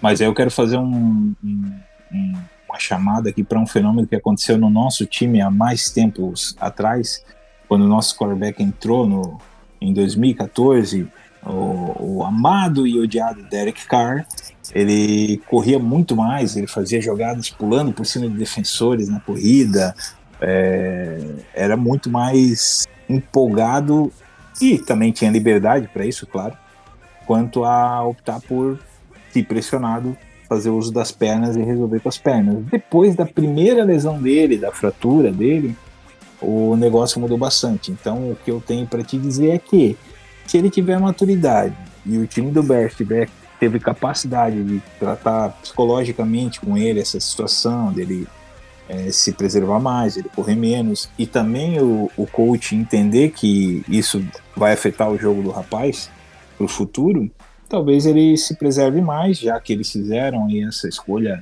é, alta no, no offensive tackle, no right, que é uma, é uma boa escolha, quanto à escolha nada a declarar, ele tá estava cotado para sair aí como segundo é, offensive tackle, já tinha saído o primeiro da, da lista da maioria dos times e o, o Titans nem pensou, foi lá e o Titans, desculpa, eu vi que ele veio de Tennessee e já estou viajando aqui na maionese. Eles nem pensaram o Bears e foram lá e pegaram ele porque eles precisam dessa proteção. É um indicativo para mim, tá? É um indicativo que eles estão querendo preservar mais o jogo dele. Então, trazendo esse histórico de não só o Carr, mas outros quarterbacks, o próprio Mahomes correndo muito menos. A gente vai ver esse, é, a gente vai ver esse ano que vem agora o Josh Allen correndo muito menos, porque tentou correr muito essa temporada e todo mundo já tá meio que marcando o jogo dele. E vocês lembram que um tal de Colin, que brilhou muito correndo na, numa temporada que ele surgiu na NFL como solução no 49ers, na temporada seguinte ele já não conseguiu produzir, porque todo mundo matava o jogo corrido dele, ele já não tinha tanto o que oferecer como quarterback, né? E Mas, aí... Boing, Hum, diga lá. o que- o que não me dá esse indicativo de tanta melhora dele assim é ser que o jogo que ele teve mais jardas ano passado passando foi um jogo de 254 jardas. Ele teve jogo de ter 70 jardas passadas só. É, Pra um mas QB aí de NFL é muito pouco. concordo contigo, mas Eu não- é eu não a- acredito a proposta que- do ataque, né? Exatamente, mas o ataque girava em torno dele. Ele tinha que correr pra ganhar as jardas, ele tinha que correr pra anotar os touchdowns. Sim, mas se você Não, for é- ver alguns jogos do Ravens, você vai ver que a quantidade de jardas passadas também é ridícula. Isso não quer dizer que Sim. o quarterback é ridículo, né? Sim, mas o que eu quero dizer é que eu não acredito que só um tackle tenha essa mudança de imediato, Ah, tá, não, não, não. entendeu? Tá, Isso você tá certo, porque depois eles continuaram investindo na defesa até o terceiro round, com mais três escolhas de defesa, né? reforçaram a linha com, com dois Acho que na verdade, acho que na verdade o que faz a essa talvez o que possa fazer essa mudança nele, além da comissão técnica, Will, é as, são as armas que você coloca pro quarterback, entendeu? Ou você comparando com o Lamar Jackson, por exemplo, o Lamar Jackson nunca, nunca colocaram é, armas é, wide receivers é, top de linha para ele, entendeu? É, sempre foi um foco muito grande na parte de correr, vamos correr, vamos abrir campo. O Lamar que teve, tinha que abrir o campo, digamos assim, abrir espaço para jogar, fazer a jogada correr, aumentar o tempo de jogada para os wide receivers se abrirem, terem espaço e ele poder fazer um lançamento. É, agora, o que dá a entender do que o Bears está fazendo é justamente o contrário. Vamos dar armas para o Justin Fields para que ele fique no pocket possa lançar. A mesma coisa, por isso que eu falei que ia comentar, a mesma coisa foi feita com quem? Com o Mahomes, foi feito com o Russell Wilson, está sendo feito com o Josh Allen. É, essa questão de que você não pode ficar colocando seu quarterback para correr a todo momento, é uma questão que vem, é uma discussão que é, existe há muito tempo, já vem, sido, vem sendo discutida na liga faz um bom tempo já. Ele já vem dando muita proteção pro é. QB também, né? Justamente por Isso, exatamente. Exatamente. Então, Então, eu eu- acho que eu acho que é Eu- por, isso que eu, que eu acho que a gente tem essa leitura de que talvez mude, entendeu? só considerando de- ah, o fato de que o que eu falei anteriormente da nossa sequência de jogos e que a gente ainda tem o Jim D e que o Wilson e Crosby já estão macetando muito e muito bem e a gente vem evoluindo defensivamente, eu acredito então que o otimismo prevaleça e muito suadamente a gente tenha mais uma vitória dentre as poucas que eu, que eu serei otimista aí dessa temporada essa é uma possibilidade de vitória e eu quero ficar com o otimismo de que a vitória virá. É um time que a gente vai enfrentar que é possível vencer, não é impossível. A gente tem um elenco que será capaz disso, mas para isso é, a gente já vai ter evoluído bastante aí com os nossos técnicos né, para poder ter esse entendimento, certo?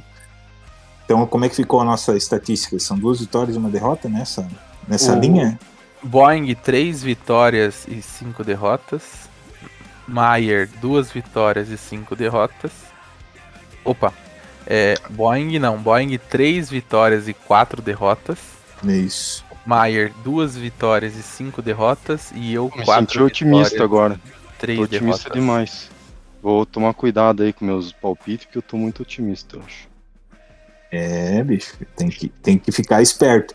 É, me diga uma coisa, Will, já aproveitando que tu entrou no papo, continua nele e me explica o que, que a gente pode esperar do jogo da semana 8 contra o Lions, mais uma vez fora de casa, certo? No For- Certo. Ford Field. no Agora, dia 30, na segunda, segundona novamente. Pra gente Imagina ir quebrado terça-feira pro trabalho. Imagina o cenário, Boeing. Três vitórias seguidas. A dupla Crosby Wilson arrasando. Torcida animada. Imprensa animada. O que virá agora? Derrota. Na mosca. Aqui começa a caída do Raiders na temporada. Um Aqui o gráfico apático, começa a dar bear, né? Dominância total de Aidan Hutchinson e no ataque comenta- é, comandado por Jared Goff. Uma derrota triste que acaba com a esperança dos torcedores mais animados e que traz a bigorna para os torcedores mais realistas. É, e o que, que tu acha, Vina? Agora, considerando o que tu falou na última, eu imagino que agora tu não, eh, o otimismo foi embora faz tempo, né? Ó, não, na verdade, cara, o problema, o problema, eu tenho, um- eu tô com um problema com o Lions, pra falar a verdade, porque eu tô, eu tô virando fã do trabalho do Dan Campbell. Então, Tá de parabéns. né? é, cara, eu, eu sou meio suspeito pra falar deles, porque na verdade eu até tô torcendo pra que eu trabalhe, tô torcendo pra que dê certo. Todo esse É, a única coisa estranha foi eles sabe? terem pego o Gibbs, né? Tão alto. Mas tudo bem, Então, vamos ver. Não, mas a running back. estranheza do. Então, mas a estranheza do Gibbs foi porque eles tinham o Swift no, no, no, Eles sabiam que no, iam no ele embora. roster. Então, cara, se você olhar para a estratégia deles, a estratégia deles foi sensacional, porque assim, ninguém esperava que eles fossem pegar um running back, justamente pelo fato de que eles não estavam precisando. Ah, Mas você tem o- o DeAndre Swift, você tem o, o Montgomery e tal, fechou. Aí eles tinham a pick 7. E, cara, eles ficaram com. É pick 6, desculpa. Eles é, ficaram com a faca e o queijo na mão para fazer um trade down ou para escolher quem eles bem queriam na 6. Então o que eles fizeram? Eles conseguiram fazer um trade down com todo mundo esperando que eles fossem draftar outra coisa. Foi uma bela Entendeu? jogada. Então assim, foi sensacional a jogada deles, cara. O trabalho dos caras tá sendo sensacional, não é querer falar Foi nada. o Eles nó uma... tático no draft. Sim, e eles não, não é querer falar nada, mas eles estão pegando, eles pegaram uma franquia extrema, uma franquia um lixo, tá? A franquia estava um lixo, tudo internamente era horrível. E eles estão conseguindo fazer com que, cara, o, o, o, o coordenador ofensivo tenha proposta para virar um head coach e rejeite, porque ele prefere estar ali onde ele está e que está um ambiente de trabalho sensacional agora, com um time onde os caras têm um, é, uma bela uma confiança naquele time, entendeu? E assim, isso você tem um head coach que o cara, cara, a princípio ninguém acreditava no cara, colocaram ele. Cara, ah, vamos tentar aí, cara, entendeu? Ele aceitou, pegou o negócio. Cara, o cara tá dando um baile, tá sensacional, tá tipo um trabalho muito legal. Quem assistiu Hard Knocks é, vai, pode falar também, cara. Tipo, cara, o cara é muito gente boa, as entrevistas coletivas do cara são uma aula, normalmente. Então, assim, cara, o cara é sensacional, uma figura carismática, uma figura que entende muito do futebol e das pessoas que trabalham com futebol. E, enfim, ele tem, cara, o time tem armas, tá? Falando do time, você tem o Jared Goff, muita gente critica ele, mas ele é um cara extremamente regular, ele é um quarterback regular, tá? É, talvez para um off-season o cara não, não seja grandes coisas, mas, cara, pro que o Lions precisa hoje, tá sensacional, tá ótimo. O jogo corrido de Amir Gibbs vem para adicionar, tomara que ele é, realmente adicione, tá? Tipo, eu torço por, por esses piazados de rookies aí. Draftaram o Sam Laporta, tá? Pra, pro, do Tyren.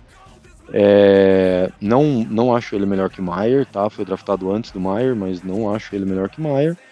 Mas ele não deixa, não é ruim, tá? É, a linha ofensiva deles é uma linha ofensiva razoável, tá? Eu, meu um ponto de vista leigo de linha ofensiva. É, aí no corpo de, de, receivers talvez aí que esteja um pouquinho de problema para eles, mas é o Amon Hassan Brown já mostrou que é um cara bom. É, Marvin Jones tem que ficar saudável. Se ficar saudável, ele é um cara que pode render. É, Josh Reynolds já aí já não curto muito, mas fazer o quê? É, talvez ele dê, dê espaço para os rookies, né? Eles draftaram bastante wide receiver, então talvez seja essa a questão. Defensivamente, o, o Will já comentou sobre o Hutchinson. Eu acho que a defesa deles é uma defesa simples, mas eficiente. Tá? Viu, Vina? Então, oi. Lembrando também do Jameson Williams, né? Que foi draftado no passado. Perdeu a temporada por lesão e agora vai perder uns jogos por gambling, né? Aposta. Ah, sim, e eu acho que ele volta exatamente nesse jogo, né? Ele Hum, ficou eu suspenso por. Ele ficou suspenso por. Ele pegou suspensão de seis jogos, né? Uhum. Se for isso, ele, ele volta exatamente contra nós. É, Enfim. É, resumindo, sim, eu acho que a gente perde esse jogo, tá? É, Não acredito que seja um jogo absurdamente desigual, mas é um jogo fora de casa. A, a torcida do Lions está cada vez mais. Sempre foi uma torcida que vai aos jogos, que incentiva, mesmo na derrota, né? Então acho que os caras estando ganhando um pouquinho vai ser que nem quando o Cleveland Browns lá ganhou aquele único jogo lá depois de 50 anos de derrota. Isso é festa, cara, festa, festa. Então, é, infelizmente, uma derrota para Detroit Lions. É, eu não vou me delongar porque tu fez um- uma boa análise do, do Lions e eu acho que é um time em plena evolução. Eu acho que ele, para mim, ele tá. Eu ainda a gente tem que entender essa precisão deles e o começo da temporada para poder onde ele dizer onde ele vai estar na Week 8, mas para mim ele é pelo menos um pretender e já daria para estar ali naquele pretender barra contender. Ele estaria na barra, quase isso, né? Então quero quero ver o que vai acontecer com esse mix todo que você analisou aí. né? E assim, e o Lions- e adições. Se você olhar a NFC, NFC North, tá? O Lions tem tudo para ganhar ela, tá? É, o campeão pra mim. Claro que a gente não tá, tá indo em detalhe de, de calendário do Lions nem nada, mas cara, Bears, Packers e Vikings, qual deles você coloca hoje com o time com potencial de vencer acima do Lions? Eu Eu- colocaria o. Talvez se ajeitasse a defesa o Vikings. Pelo ataque que rende muito, né? É, mas, aí é Mas aquele problema que a gente ainda. já teve no passado, um bom ataque, Uhum. uma defesa que não segura os pontos. Mas aqui eu só quero adicionar, a única coisa que eu quero adicionar é que aqui que acontece a tragédia e que a gente perde de medir. O Hutchinson, eu sempre tenho um problema nesse, nesse processo do nome dele para tentar falar direito. Ele vai descer o sarrafo ali, não vai ter a mínima chance de, do homem sobreviver, já vai estar meio moído, ele só vai acabar de quebrar.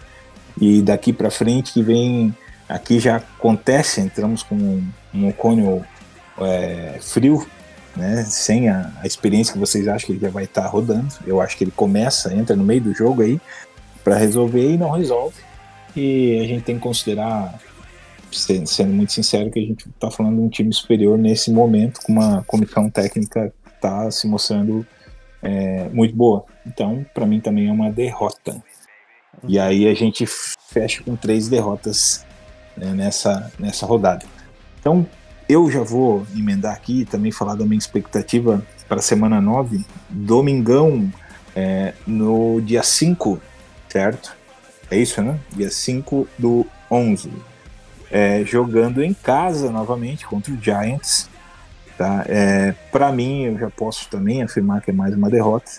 Eu considero que o Giants fez bons movimentos é, na off-season, fez um, um draft é, que cabe algumas interrogações, não para a primeira pick deles, foi o, o Banks, é um, um bom cornerback, endereçaram uma necessidade, o Schmitz, que o center, que foi o round 2 deles, que me, me assustou, me, me traz alguma estranheza, acho que eles poderiam ter endereçado outras coisas, e aí eles trazem um wide receiver na, na terceira rodada, e até aí tudo ok, só que a gente tem que considerar que ele já tem um, o próprio Waller, né? Que o Doc diria que não faz diferença, já não está na sua melhor fase, mas a gente sabe que quando um atleta faz uma transição de equipe, que é questionado, que sai como ele saiu, o Bril conta e ele é um cara que se ele tiver realmente empolgado e dentro do processo aí, se sentindo conectado Uh,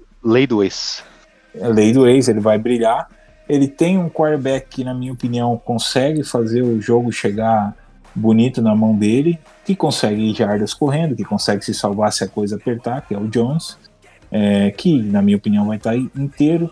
Eles têm o, o Shepard, eles têm Matt Brady, eles têm o Barkley, eles têm, cara, é alguma excelência ofensiva aí para apresentar contra a gente. E eu acho que a nossa defesa ainda vai estar nesse momento, apesar que a linha do Giants é, tem bons nomes, é, o front four não vai conseguir resolver sempre o trabalho sozinho, né?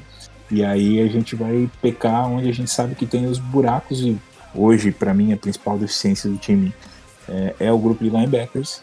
E isso vai ficar pesado porque o Giants vai fazer um bom jogo corrido contra a gente. E se a gente subir no box para os safeties ajudarem contra esse jogo corrido, vai abrir o campo para o Jones, que tem braço, tem capacidade, conecta bem e tem armas ofensivas potentes.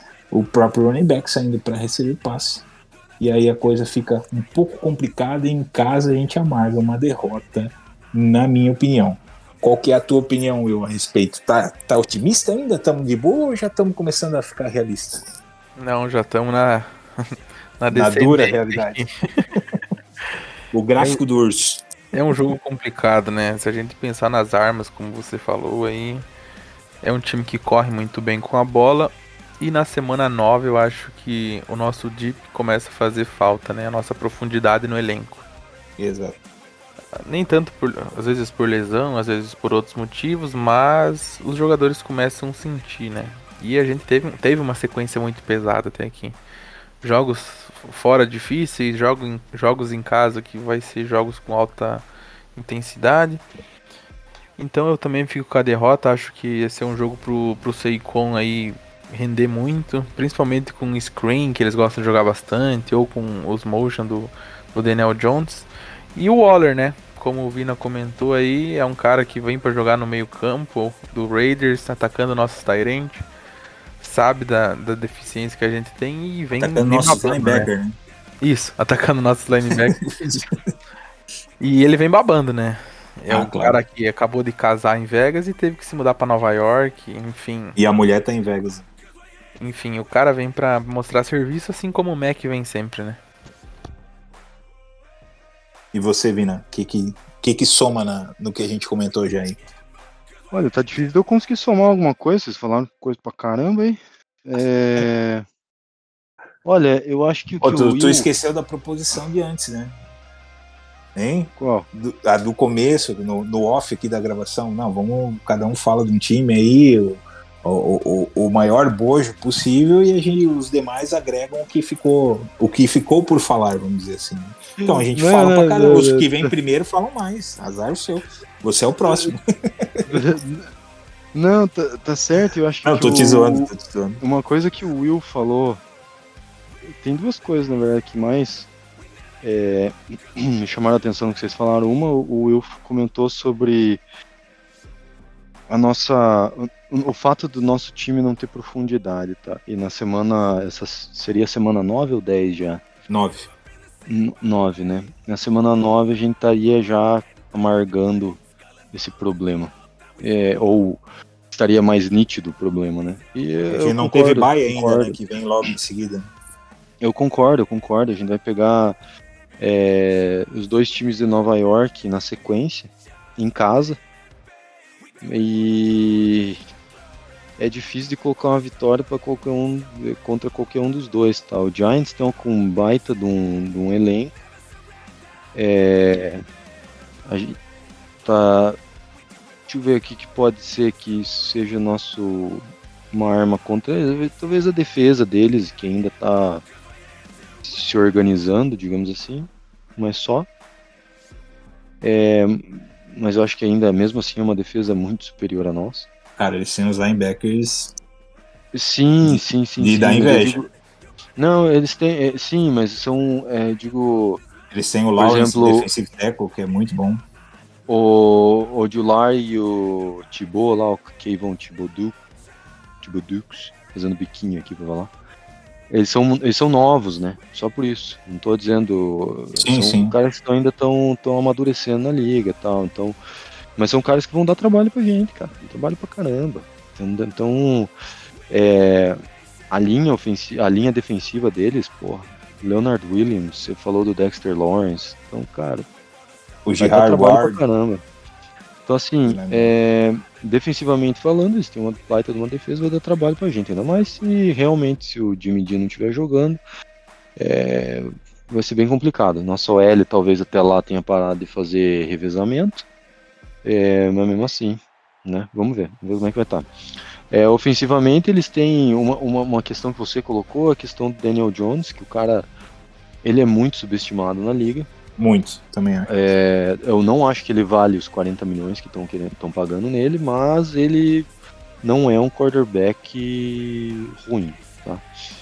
É Vai ter uma coisas. Uma terceira prateleira? Eu acho que sim, cara. Terceira, um pouco- talvez com um pezinho na segunda ali. Ah, ele é, É na não, segunda? Aí. É, eu acho que ele é pra cima, cara. É porque assim, uma das coisas que sempre me chamou muita atenção e que o owner do Giants sempre falou é de que eles nunca, desde que o Eli Manning saiu, eles nunca focaram no quarterback como eles deveriam. E Ah, agora parece que mudou a ficha e que eles estão começando a, a querer dar armas pro quarterback, querer montar um time em volta de um quarterback, entendeu? Então, eu acho que isso vai fazer um pouco da diferença é, daqui a uns anos, quando a gente vê o Daniel Jones ou conversar de volta a respeito do Daniel Jones. Tá? É, mas enfim, enfim, enfim. Ele sempre vai ser lembrado pelo tropeço. É, mas, enfim. É uma derrota, eu penso que é uma derrota e infelizmente em casa. é Como o Romo, o. Romo pelo Butt Fumble. E assim, é engraçado, porque a gente coloca uma derrota para um time que tá, da- tá viajando da, da, da costa leste para oeste, né? E... Ah, e isso é uma coisa bem difícil de acontecer, tá? Então, mas é, é o nosso otimismo, né? Nosso otimismo tá em a todo, todo vapor aqui, né? Então, Tá, tu tá otimista ou não? Me define, é derrota ou é vitória? assim? é uma derrota, eu estou sendo sarcástico, que nosso Ah, otimismo não existe, tá. meu querido. Porque aqui eu fiquei até preocupado, falei, mas Pera aí, eu, O cara tá Eu tô- falando uma coisa, não faz sentido nenhum que o cara tá falando. Eu estou sendo sarcástico, meu querido. Não, entendi, entendi, entendi. Me desculpe por não perceber o seu sarcasmo. E aproveitando agora que a gente gravou mais três derrotas nessa linha, sem, sem nem titubear, apenas expondo as nossas visões do porquê, vamos chamar o Vina, que encerrou aí a, a fala, para já abrir. Agora quero ver o que alguém vai achar de positivo aqui a favor do Raiders, né? Abrir o próximo desafio. A gente enfrenta na sequência mais um time de Nova York em casa, vindo de uma derrota para o Giants. A gente enfrenta o New York Jets é, no dia 12, é isso? Isso, no dia 12, domingo. Esse vai ser prime time, provável. provável? Esse é prime time. Sim. É prime time, então a gente tem um prime time aqui. O que, que tu espera que aconteça e quem que vai sair vivo do campo é, em Vegas, do nosso lado da bola, é, nesse jogo, Vina? Conta pra gente aí. Derrota. A caixa Tudo que eu punch, tenho pra falar. derrota, Derrota. a caixa punch. Ah, cara. Puta merda. Você olha. Só, só de pensar no Aaron Rodgers já dá uns oito tipos de medo, cara. Aí. é, olhar mais as outras é, armas, digamos assim, defensivamente, os caras tentaram é, trazer mais munição, tá? É, então, assim, o Jets não tava com um time bobo ano passado, defensivamente falando. E só melhorou, eu acho, minha opinião. A única questão agora tá na questão do Quincy Williams, se ele renova ou não. É, Mas, Mas é deve só renovar, isso. né? É aquele charme Talvez, Que- talvez é, mas assim, de, de que outra as estrelas fazem. né? Tá, o, o backfield deles, a secundária da defesa deles tá sensacional, meu ponto de vista, tá? Tá muito boa. É, só melhorou do ano passado para esse. É claro que no papel, né? A gente tá falando no papel. O ataque, a gente tem. Cara, eles- não dá pra dizer que eles não melhoraram, porque eles. Além do Aaron Rodgers, eles, eles draftaram um running back, que é um running back que vem pra ser um baita de um, de um workhorse também, o Banicanda. Israel Abanikanda. É, draftaram um center pra linha, pra melhorar a proteção ali no Rodgers. É, o ataque, cara, o ataque deles, é o ataque, o corpo de recebedores deles é. Tá, beleza, pode falar Garrett Wilson, né? É, é, é. Tá, mas pô, trouxeram Alan Lazard, que já se provou ser uma baita de uma arma de confiança para Aaron Rodgers. Parceirão do Rodgers. né? E colocaram, em teoria, estão colocando o McCullough Hardman de slot, cara, que ele é simplesmente o cara que Conklin bate. O Tyler Conklin, o Tyren também apareceu aqui, né? Ah, exatamente, sim, sim, sim, sim. Que também é uma Mas boa digo- arma. Mas falando do, do Hardman, cara, tá certo que é, ele mostrou nos Chiefs que ele tem algumas deficiências, mas ele é o cara que consegue bater o Tark Hill na corrida, né? Então, cara, se tiver uma liga ali entre Rodgers e esses wide receivers, eles vão dar muito trabalho. Então, derrota. É, aqui, aqui o negócio começa a ficar feio, né? E só uma, eh, por curiosidade mesmo, quem tá no roster deles é o Quinton Jefferson. Vocês lembram dele pela passagem que ele teve no Raiders, lá cheio de expectativa que ia voltar a ser o cara e jogar e tal, e né? Agora ele tá no Jets. Vamos ver se ele vai entregar alguma coisa ou tá lá só pra Uhum. ser tutor da rapaziada mais nova. Mas, Will, o que, que você espera do jogo aí, meu amigo? Pouco. Espero pouco do jogo. Espero. Pouco do Raiders, no caso. Exatamente. Como o Vina falou, o Jets é um time que, se chegar saudável até lá também, né? Isso a gente não pode prever agora. Mas creio que sim. O Rodgers não é um cara de lesão. O, o ataque deles teve o, offensive rookie do- ofensi- o rookie ofensivo do ano passado, né? Que foi o Garrett Wilson. Teve o- o- na defesa o, o Gardner, foi um baita cornerback. Uma ilha, né? Então o time do Jets tem tudo pra ir muito bem esse ano. Tem tudo pra brigar aí fortemente com Bills e Dolphins. Que divisão também ficou, né? O Patriots virou o patinho feio da divisão. Acho que teve muito torcedor que esperou uma vida pra isso acontecer. Mas eu vou de derrota também. Acho que o Jets ganha e. E começamos a pensar no, no draft de 2024. É, cara, o negócio, negócio é que o Rodgers vai estar muito bem protegido por uma linha que eu acho que é, que é muito boa. né? É uma linha para todo mundo ficar de olho aí no que eles vão apresentar. tá? E apesar deles terem é, buscado aí o Tipman como uma solução para center, ele já na, na terceira escolha deles, quarta rodada, mas terceira deles, eles buscaram o Warren, um offensive tackle também. Eles estão claramente preocupados em fazer com que o Rodgers tenha segurança para jogar esses últimos anos de carreira no Jets e consiga trazer os títulos. Afinal de contas, o homem está valendo o peso em ouro, né, praticamente. então, vai ter que dar a proteção suficiente para ele poder render. E a gente sabe que ele com proteção, amigo, a coisa fica feia para o adversário. Então, pensando nesse jeito, nesse modelo, que é onde a gente não, não encontra o nosso front four conseguindo é, fazer um excelente trabalho de pressão, a gente sabendo que o nosso def... esperando que ele esteja lá ainda, que o Graham não é um cara ousado, que inova com blitz, que joga de defesas diferentes, é, a leitura para o Rodgers vai ser muito fácil e o ataque deles vai produzir muito, muitos pontos. E aí a gente já pensando que não vai estar mais com o Grego, com o Jimmy G de quarterback, aí a coisa vai ficar feia para jogar contra essa defesa que também tem uma qualidade bastante interessante na secundária. Vai dar muito trabalho, vai ter que forçar o jogo corrido e aí acho que eles têm linebackers também é, de excelência, tem uma linha bacana. É, a coisa fica complicada quando a gente fala do Raiders jogando contra o Jets e para mim vai ser uma derrota e aí eu tô falando de duas a três posses favoráveis ao Jets dentro da nossa casa. E aí a moral que foi construída naquela sessão de vitórias e otimismo lá atrás, aqui ela já deixa de existir.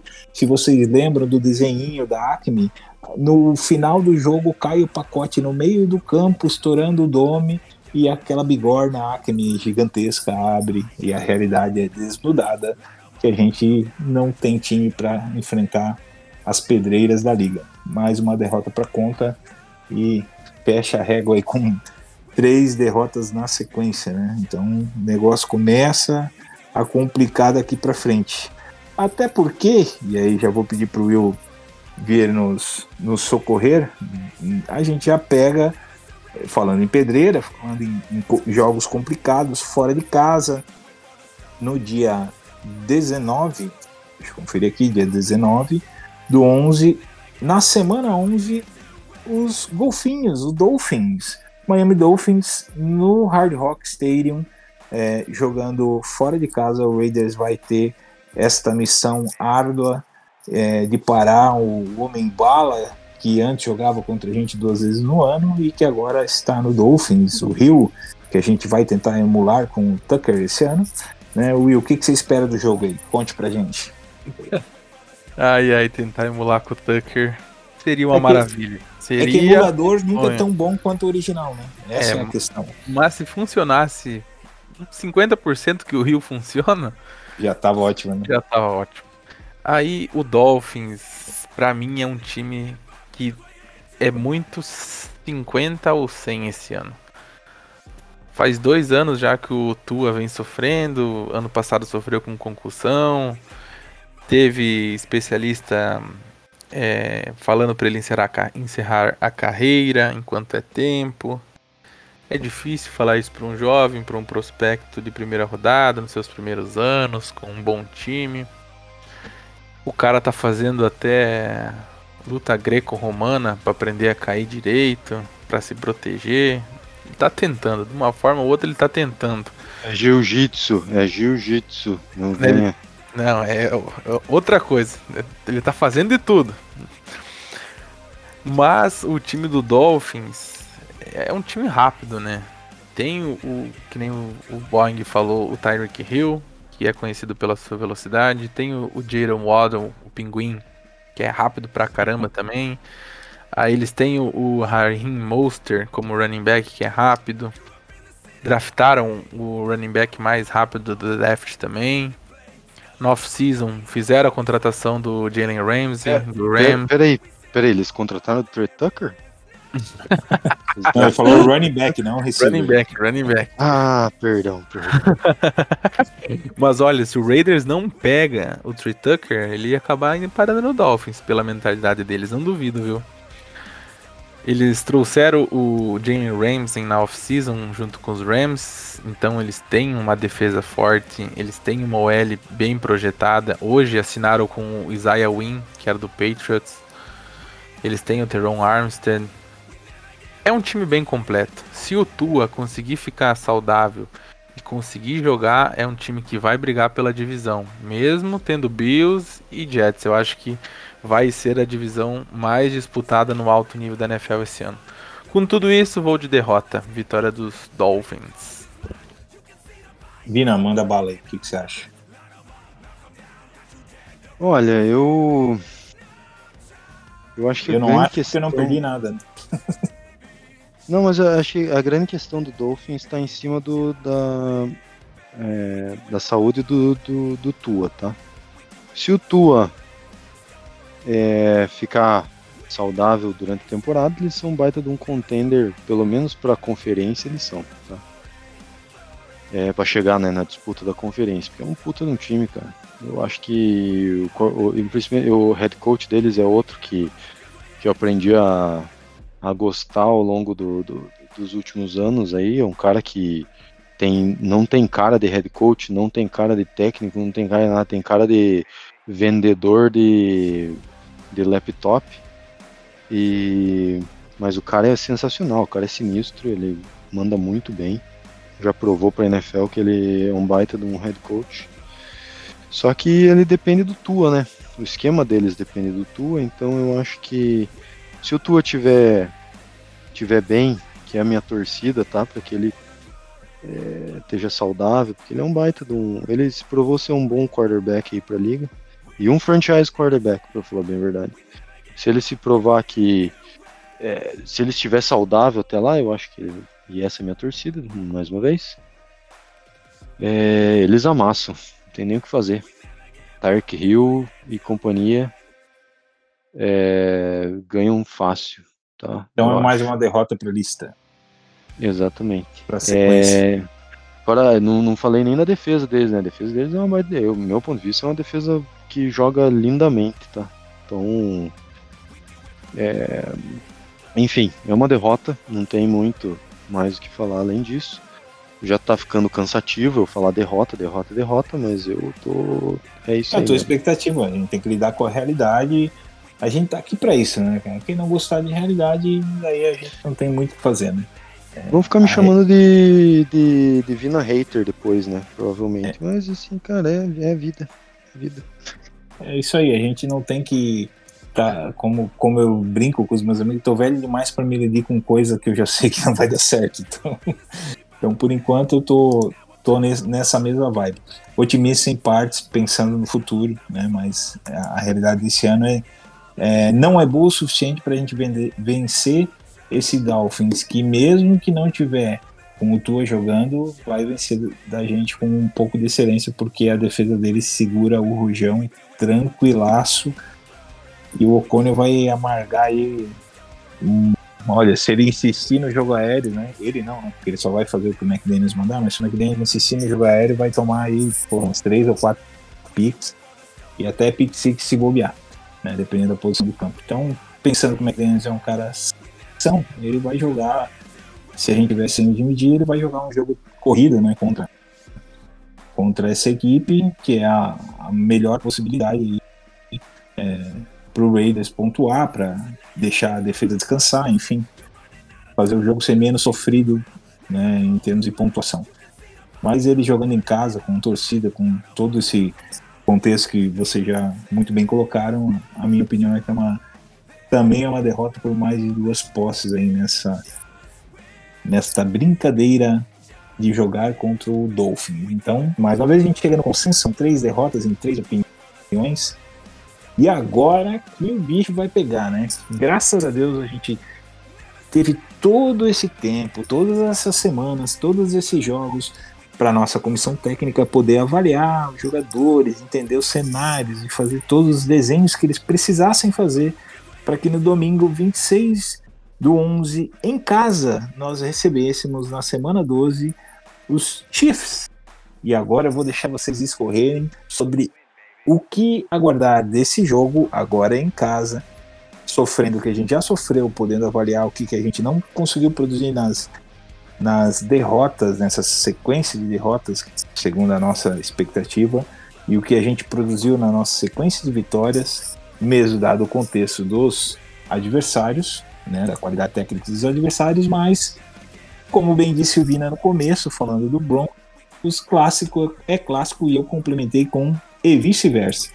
E agora, o que, que a gente espera desse jogo, Vina? O que, que vai acontecer em Vegas contra o Chiefs? Olha, eu queria falar que, que eu tenho esperança, mas eu não tenho não. É, a gente ano passado tomou um, um baita, de um- duas, por duas vezes a gente tomou um nó tático absurdo do, do Andy Reid. É, e eu não tenho como esperar outra coisa a não ser isso de volta. A gente, infelizmente, difícil, tem né? um time. Exatamente, temos um time inferior, tá? O Chiefs, ele normalmente eles começam um pouquinho, é, como é que pode dizer? Eles começam devagar o campeonato, mas eles na semana 12 eles vão estar a todo vapor. Nessa altura, o bicho pegou já. Então a gente, cara, não tem muito o que esperar. Mahomes, infelizmente, ele consegue. Ano passado ele conseguiu e duvido que esse ano mude muita coisa. É, ele consegue dar um nó, não só ele como Andy Reid, óbvio, né? Dar um nó absurdo no Graham. Então, é, ataque contra defesa é uma coisa que a gente não. é, na, na verdade, nossa defesa contra ataque deles é uma coisa que a gente não vai conseguir ver muita coisa. É chovendo molhado já esse jogo aí. E é, exatamente. Não, pior que verdade. Tipo, no meu. eh, O meu recorde aí tá pra gente draftar um quarterback no ano que vem, né? Provavelmente. Porque. Ah, Eu também tá. tô no mesmo pensamento que tu. Então. Então não sei, eu acho que. Não tem muito o que falar, tá? É, vamos discorrer sobre. Sobre o- os Chiefs, o time do Chiefs. Cara, o time do Chiefs é basicamente uma Holmes nessas horas do campeonato. Porque a gente não tem arma pra pra enfrentar ele contra ele e o Kelsey. Simples assim. É, se resumir o seja- ataque deles a ele, o Kelsey já seria bom o suficiente pra gente não precisar falar do resto, mas o resto o também resto- é bom. né? O resto é o que sobra sempre um livre. E ele e o Mahomes é o cara que encontra esse cara livre. E se não encontra, ele corre. É, não, não tem o que, o que ficar falando, cara. É, Se com o Car e com o time encaixado, acostumado, com o playbook que a gente sofreu, nos últimos seis confrontos a gente ganhou um, que foi no Arrowhead, naquele jogo lá que teve touchdown do Hugs, que foi um baita jogo, foi a única vitória. Do resto foram todas derrotas e feias. Sim, é, ultimo, nos últimos anos, pra falar bem a verdade, esse confronto não tem sido tanto um um confronto, né? Não tem sido é, um confronto de divisão, vamos colocar assim, melhor dizendo. É pela história, né? Aquela É, é, rivalidade exatamente. histórica. Né? Então, ultimamente, o, o Gruden fale o que queira, mas ele conseguiu trazer de volta essa, essa, de certa forma, essa rivalidade, porque a gente quase conseguiu vencer dos Chiefs algumas boas vezes e a gente conseguiu vencer uma vez, inclusive estando com a defesa do Genter, era o Genter, o nosso defensive coordinator né, naquela, aquela vez. Que não pode ser nomeados. É, exatamente. Então, assim, era uma defesa muito mal treinada, muito ruim, que venceu realmente. E é pior que a defesa aquele jogo jogou demais. Só que jogou com. na raça, né? Foi uma raça tremenda naquele jogo. E assim, era jogo. O, o, o, o Gruden tinha em mente que para vencer o ataque da, da- dos Chiefs ele tinha que ter um ataque parelho. Então a gente jogava ataque contra ataque, não tinha esse negócio de tentar defender o Mahomes, era mais. Vamos fazer, vamos fazer 55 pontos. que Se eles errarem, a gente Tá tem uma certo. chance. Né? Erraram uma vez, a gente tem uma chance. Foi basicamente isso. Então, é, foi isso daí, porque ultimamente a gente só tem levado sabugada, né? Não é agradável. atrás de sabugada. Não, não. E esse ano tem tudo, tá se desenhando tudo para que continue da mesma forma. Os, defen- os caras vêm para se defender o, o, o anel deles e a gente vem para tentar ser o terceiro da divisão. Ficou estranho. Eu pensei que ia soltar uma piada. Os caras vêm pra defender o anel deles e a gente daí fez uma pausa dramática e falei. E a gente vai o quê? Tentar entrar com o quê no anel deles? Mas não veio. Desculpa. Criou uma expectativa, te, pro- te juro que criou uma expectativa no meu ser que tu ia f- Perdão, fechar, perdão, perdão. fechar Eu com tô uma boa muito, piada. mas tô muito, tô muito sério hoje, cara. Eu falo de calendário, eu tô no Cara, eu tava digitando, eu absurdo. parei de digitar pra te ouvir com calma pra, eu- pra esperar o desfecho. Mas, pô, aí tu me decepcionou, Vini. Mas o, o que tu Não, comentou é, é fato, é verdade, eu tô contigo, também não tenho muito o que somar nisso é, em relação ao que o Chiefs fez ou, ou deixou de fazer. Eu já vou falar agora porque eu quero que o Will fale na sequência do Chiefs. Ele vai falar do Chiefs e emendar um assunto bem interessante aqui para nós depois que eu vou, vou trazer a baila para que ele nos fale. né? Mas só para somar, um dado interessante é que ele já não tem potência, né? Daí os caras vão lá e de round one eles pegam o Uzomar, né? Defensive end. Ou seja, eles querem mesmo é. Não basta maltratar, eles querem humilhar, né? Então, então a porrada vai comer, né? E, e eles fizeram esse movimento aí para poder é, nos combater com mais eficiência. É, para mim também é uma derrota, né? Acho que é esse seu desfecho, né, Vini? A derrota, pelo que você vem, vem trazendo. E Will, é, discorre pra gente aí, alguma expectativa de algo mágico acontecer ou é só bigorna mesmo? Nesse momento é só bigorna mesmo e a gente já acho que até vai estar já já vai ter aceitado, né? E o time não tinha profundidade, nosso quarterback não ia durar a temporada inteira, quem entrou conseguiu fazer alguma coisa em alguns jogos, mas no decorrer da temporada se torna manjado, né? Aquele esquema decorado, como era no passado se- posicionava numa chamada em Y, sabia que vinha a corrida, enfim. Terceira para 20 era um screen e- e mais do mesmo, né? Derrota para os Chiefs e vamos para bye. E agora que eu te pergunto, aproveitando que a gente fechou essa linha de derrotas mais uma vez em consenso, Hum. agora vamos usar não o amigo Will, mas o Dr. William Sabe para nos explicar que benefícios essa semana bye fisiologicamente trará para o nosso grupo de atletas se renovar, vir com o espírito e o corpo revigorado da semana de bye para buscar vitórias nesse final de temporada. Qual que é o impacto da bye nesse momento da temporada? Eu falando sério agora, né? Falando medi- medicinalmente a respeito do assunto. A bye nessa altura da temporada é praticamente o sonho aí de grande parte das franquias, né? Visto que nos últimos anos aí a gente sempre ficava com a bye na semana 5, 6, 7 e nunca lá pra frente, né? Você ter uma bye nessa altura é onde que você consegue dar aquele descanso, né, para os jogadores que vem de uma sequência de jogos muito grande, vem de uma sequência de viagens desgastantes. E a NFL, ela cobra muito, né? É um jogo de muita intensidade, por isso que o calendário não é tão extenso, né? Se você imagina que em 18 semanas, que são 17 jogos, muitos jogadores se lesionam, então não tem como alongar muito mais o calendário, né? É um esporte que pede muito a entrega do corpo, né? E o corpo cobra, né? Então, ter um descanso para fazer uma recuperação adequada, para fazer um, uma semana ali de como se fosse um rebuild no corpo, né? Fazer Hum. um- uma, uma fisioterapia, preparar, recuperar alguma lesão, que também a gente sabe que tem jogador que lesiona na semana 3 e joga a temporada inteira lesionado, fazendo infiltração, fazendo várias coisas para mesmo jogando com dor para poder jogar, né? Então, é uma semana que dá para recuperar os jogadores e e que nem você falou, a parte psicológica já é um pouco mais difícil, né? No nosso palpitômetro aqui, viemos de cinco derrotas seguidas. Então eu acho que dessa parte em diante a barca já vai estar afundando.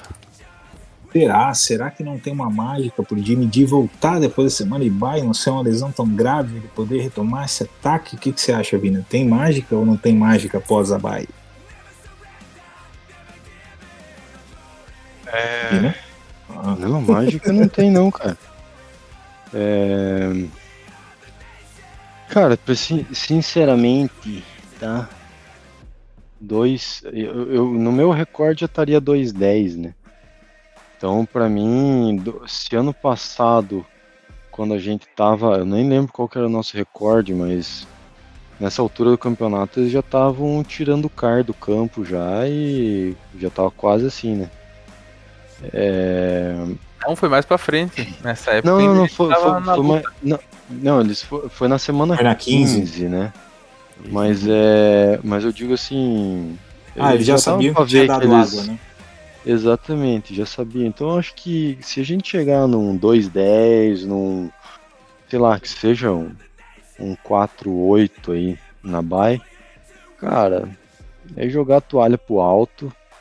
É, Jimmy D já não vai estar dentro do, do, do radar mais. É, é, vai ser o Connell na veia, tipo, até o fim, ver o que que dá.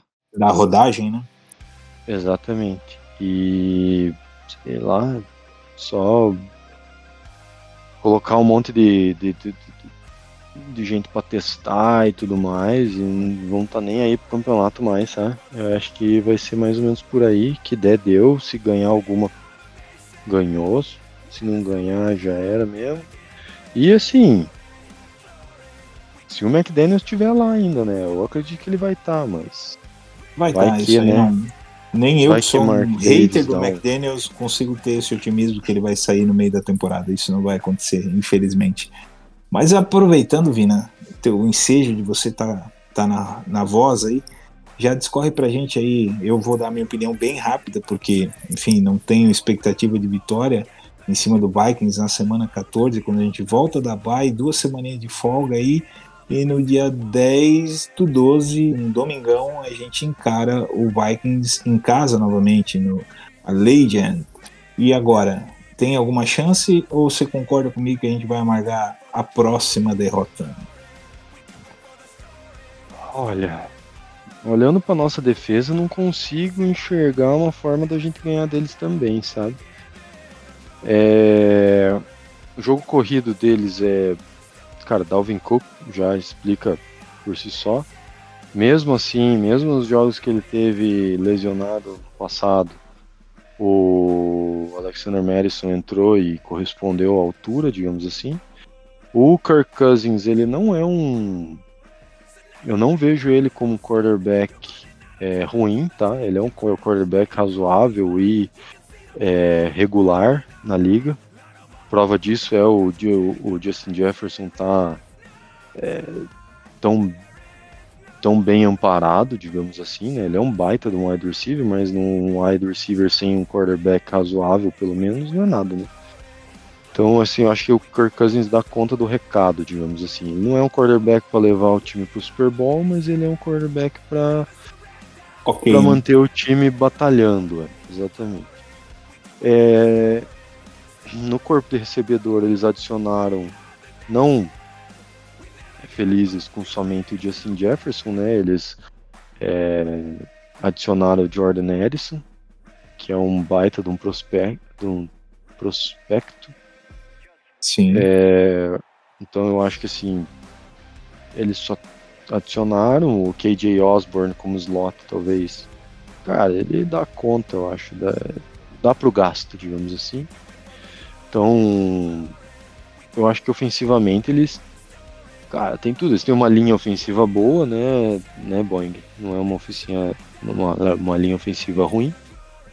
Não, não O é. que Consegue gerar proteção né? O que suficiente. pode, é, o que pode complicar para eles um pouco é a, é a defesa, talvez, mas mesmo assim a defesa dele tem, a defesa deles tem nomes assim que chamam atenção, digamos assim, tá? Tem eles têm ali o, o Daniel Hunter, que é um cara bom, Jordan Hicks tá no- nos Vikings agora. É, Harrison Smith, tem o Byron Murphy agora também. É, eles draftaram o Mac Blackmon, que é um cara que eu, um corner que eu falei que pode ser que venha a ser um, um bom corner para a liga. Como diz o Doc, um corner 2, mas Um bom corner, nem por isso um ruim. né? corner. Então, é, cara, a gente, do meu ponto de vista, a gente não vai, já, já não vai estar almejando porcaria nenhuma no campeonato, então a gente Vai não vai estar com, atrapalhando com a ninguém. galera né? nova, né? Então, eu acho que é mais uma derrota. Gravado. É, se a gente vencer, vai ser uma baita de uma. Talvez não seja uma surpresa, mas em casa, talvez, já vai ter torcida, mais torcida do Vikings do que do Raiders. Isso, É, esse- isso em Vegas é sempre um risco, né? Pode até ser, ser na sequência É. de vitórias que é um risco. Né? É, esse é meu achismo. Eu acho que eles estão com o time, pelo menos no papel, hoje, melhor que o nosso. Talvez eu mude minha opinião lá pra frente do campeonato. Tomara que McDaniels queime minha língua. É, mas é isso aí. É, mais uma derrota. E Will, pra você também? Também. Derrota pro, pro Vikings e derrota pro Chargers aí. Nem eu falei, a temporada já foi pro saco e, e não tem volta mais. É, então, já emendando aqui na, na semana 15, só para a gente poder passar as datas, que é uma quinta-feira, para a gente ir trabalhando mal no- na, ses- na sexta para a empresa.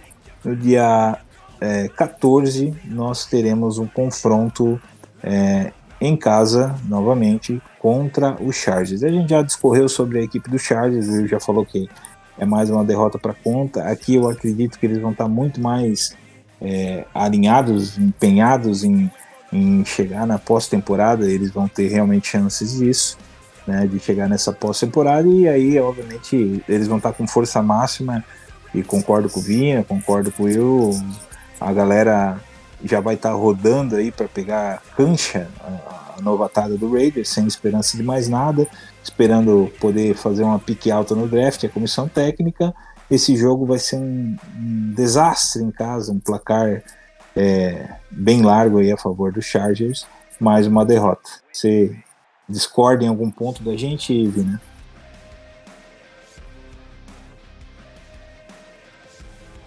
Câmbio? É, eu tô, tô. Desculpa aqui. É. Não, cara, eu não discordo em nada, tá? Eu não tenho o que falar, cara. Chargers, eu concordo plenamente contigo que. Até porque a gente já discorreu né, do time. O time em si não tem muito o que a gente agregar agora. Não, não vai mudar nada na 15 semana do que a gente já falou deles, né? Não, mas o que eu mais concordo contigo é que assim, a gente vai estar morto no campeonato enquanto eles vão estar brigando pra, pela pra, uma vaga nos playoffs. Ponto. Então a gente vai estar morrendo, a gente vai estar morto. Tá? Então é, não tem como enxergar é, o nosso time brigando por alguma coisa nesse momento, entendeu? Pelo menos na, na figura com que a gente tá é, de novo sendo sarcástico nesse nosso otimismo todo, é, não tem como pregar coisa diferente, cara. Felizmente. Então cravamos aqui a linha de três derrotas. E aí na semana 16, e aí é um, é um fato a, a ser comentado, né, que é diferenciado, é o jogo de Natal, no dia 25. E aí sim, acho que vai ser uma hora da tarde, é isso? O horário de Brasília? Não, três horas, né? São três, vai ser três horas da tarde do Três horas Brasília. da tarde para dar Eu não aquela sei se- digestão, né? Na Pós-ceia natalina. Na verdade vai ser três ou quatro, dependendo se entrar o horário de verão no Brasil ou não. Ah, é, tem isso, né? Tem inovações aqui- por aqui também. Se não for. É, tem. Temos que aguardar. Até lá É. muita coisa vai acontecer ainda. Muita coisa. Muita coisa Mas- que vai acontecer vai ser uma vitória. Tomar Ex- banho. Exa é, muita coisa menos a vitória, mas é, outro ponto interessante é que, pô, essa schedule ficou estranha, né, cara? A gente joga com eles é, na semana 12 e aí a gente tem a bye, claro, mas mais dois jogos você joga com eles novamente, né? Então não dá nem para se curar da, da surra direito. A gente já deve tomar outra surra. Então o roxo ainda vai estar na cara da pancada que a gente vai tomar lá na, na semana 12, né? Então, para mim aqui, expectativa zero de, de ter algo otimista. É, Mahomes vai estar on fire, eles vão estar brigando com o Chargers aí para levar a divisão e por isso eles vão jogar com força máxima e a gente de novo vai estar já testando as fichas aí, né, como se diz um popular. Se até então, se por um milagre o Jimmy G não lesionou, com certeza depois da bye ele já vai estar no banco e aqui o O'Connell vai estar jogando, então derrota. Algo diferente na, na expectativa de vocês? Não. Eu acho que a gente vai vencer. Puta merda, vou até pra próxima depois dessa. Tô brincando. Derrota, Aqui- derrota, derrota. Aqui que eu acho que vale a pena, né? Porque é uma novidade em relação a time e eu acho que pode ser aquela raspa de tacho, porque talvez a gente esteja jogando com um time também que não tem mais muito, muita esperança de, de pós-temporada. Sim, não, não sei. É, o Colts é uma eterna dúvida, né? Na, na cabeça dos seus próprios torcedores. Então, quem que dirá na- nas nossas pobres cabecinhas de torcedores do Raiders, né? Mas se há uma possibilidade de a gente terminar a temporada botando mais um- uma vitória na conta contra o Colts e a gente vai estar jogando fora. Então pode Eu ser que, que a gente perde. também acho que a gente vai, vai sofrer uma derrota, mas é, uma, é a maior possibilidade desde a sequência de vitórias, né, que a gente começou a perder lá, lá atrás, né, é, na nossa expectativa, ela reside aqui no Colts, mas ainda assim eu acho que ele jogando em casa e tal, a gente não Sabe tem por quê? Sabe por Hum. que a gente perde? tanque. Porque. Não, não. Eu acho que o, o Anthony Richardson já vai estar jogando. Provável E aí, também. E aí você tem um quarterback que corre e tem o Jonathan Taylor contra a nossa defesa com certeza já esburacada, jogando sem linebacker, né? Porque vai até na 18 os caras vão estar mortos. Vai estar jogando o Malcolm Kunz e o Jones de defensive end nessa. É, e vai daí vai jogar vamos botar o o Moiring de, de linebacker, o Hobbs também. Inovação, né? Rodízio. Inovação. Talvez aí entre esse wide receiver que chegou hoje pra fazer o corner, vai saber. Que eles não acertam a posição. Também. Alguma coisa exótica pode acontecer. É, surpresas, surpresas. Mais uma derrota. E aí, na semana. Aqui eu vou dizer para vocês que, pela série histórica de serem os nossos patos de final de temporada, o Broncos vai perder pra gente jogando em casa na semana 18. O que, que Eu vocês acham? que o Broncos, Broncos não vai estar almejando mais nada também.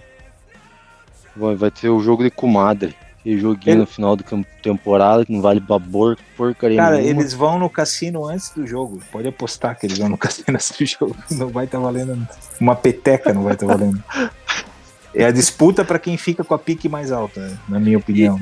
No meu conceito, é vitória do Raiders. É aquela Eu- vitória que tira a gente da pick 3 e joga a gente pra pick 7, 6.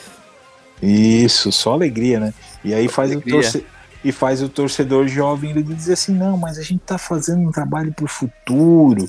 Esse negócio aqui vai ficar bom ainda. McDaniels é um gênio, ele só é incompreendido, ele traz inovações que ninguém entende e por isso que não tá funcionando. Mas quando alguém entender, meu, vai ser magnífico.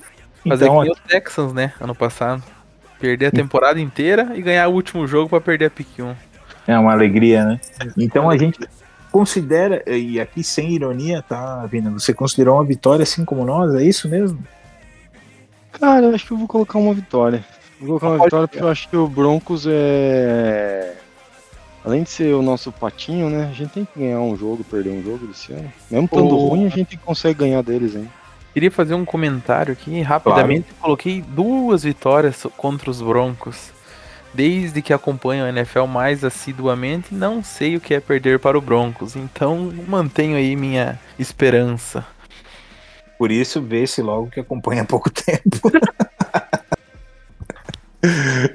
Não, brincadeiras à parte, é, aqui sempre teve um- uma briga feia aí para ver quem que, quem que era o patinho feio, até aquela época do, do Manning chegar no Broncos com aquela defesa monstruosa e eles devorarem a liga, né? Mas enfim, é, agora a gente tá falando de Rus, do Russo Wilson. Do Russo Wilson, eh, eu não espero tanto assim e portanto eu acho que a gente leva essa vitória. Will, só pra gente finalizar então, que o episódio já tá bem longo, né? É, como é que ficou a nossa, nossa grade aí? Tá. Quantas vitórias para cada, cada participante? Vou repassar aqui então tudo. Primeiro, a brincadeira aí feita pelo Vina. Bolão do Jimmy G, eu vou de lesão na semana 3 contra o Steelers. O Vina na semana 4 contra o Chargers. E o Boeing na semana 8 contra o Lions. E alguém disse que eu não sou otimista ainda. Só reforçando que não passa de uma brincadeira. A gente torce para que o jogador jogue todos os jogos, desempenhe bem. Bem, a gente né? torce para que a gente erre em tudo, né? É, A gente torce pelo melhor sempre, né? Brincadeira não passa disso. Vou Sim. falar também algumas unanimidades que tivemos nos nossos palpites. Unanimidades de derrotas na semana 2, 3 e 4. Unanimidades de vitória na semana 5 e 6.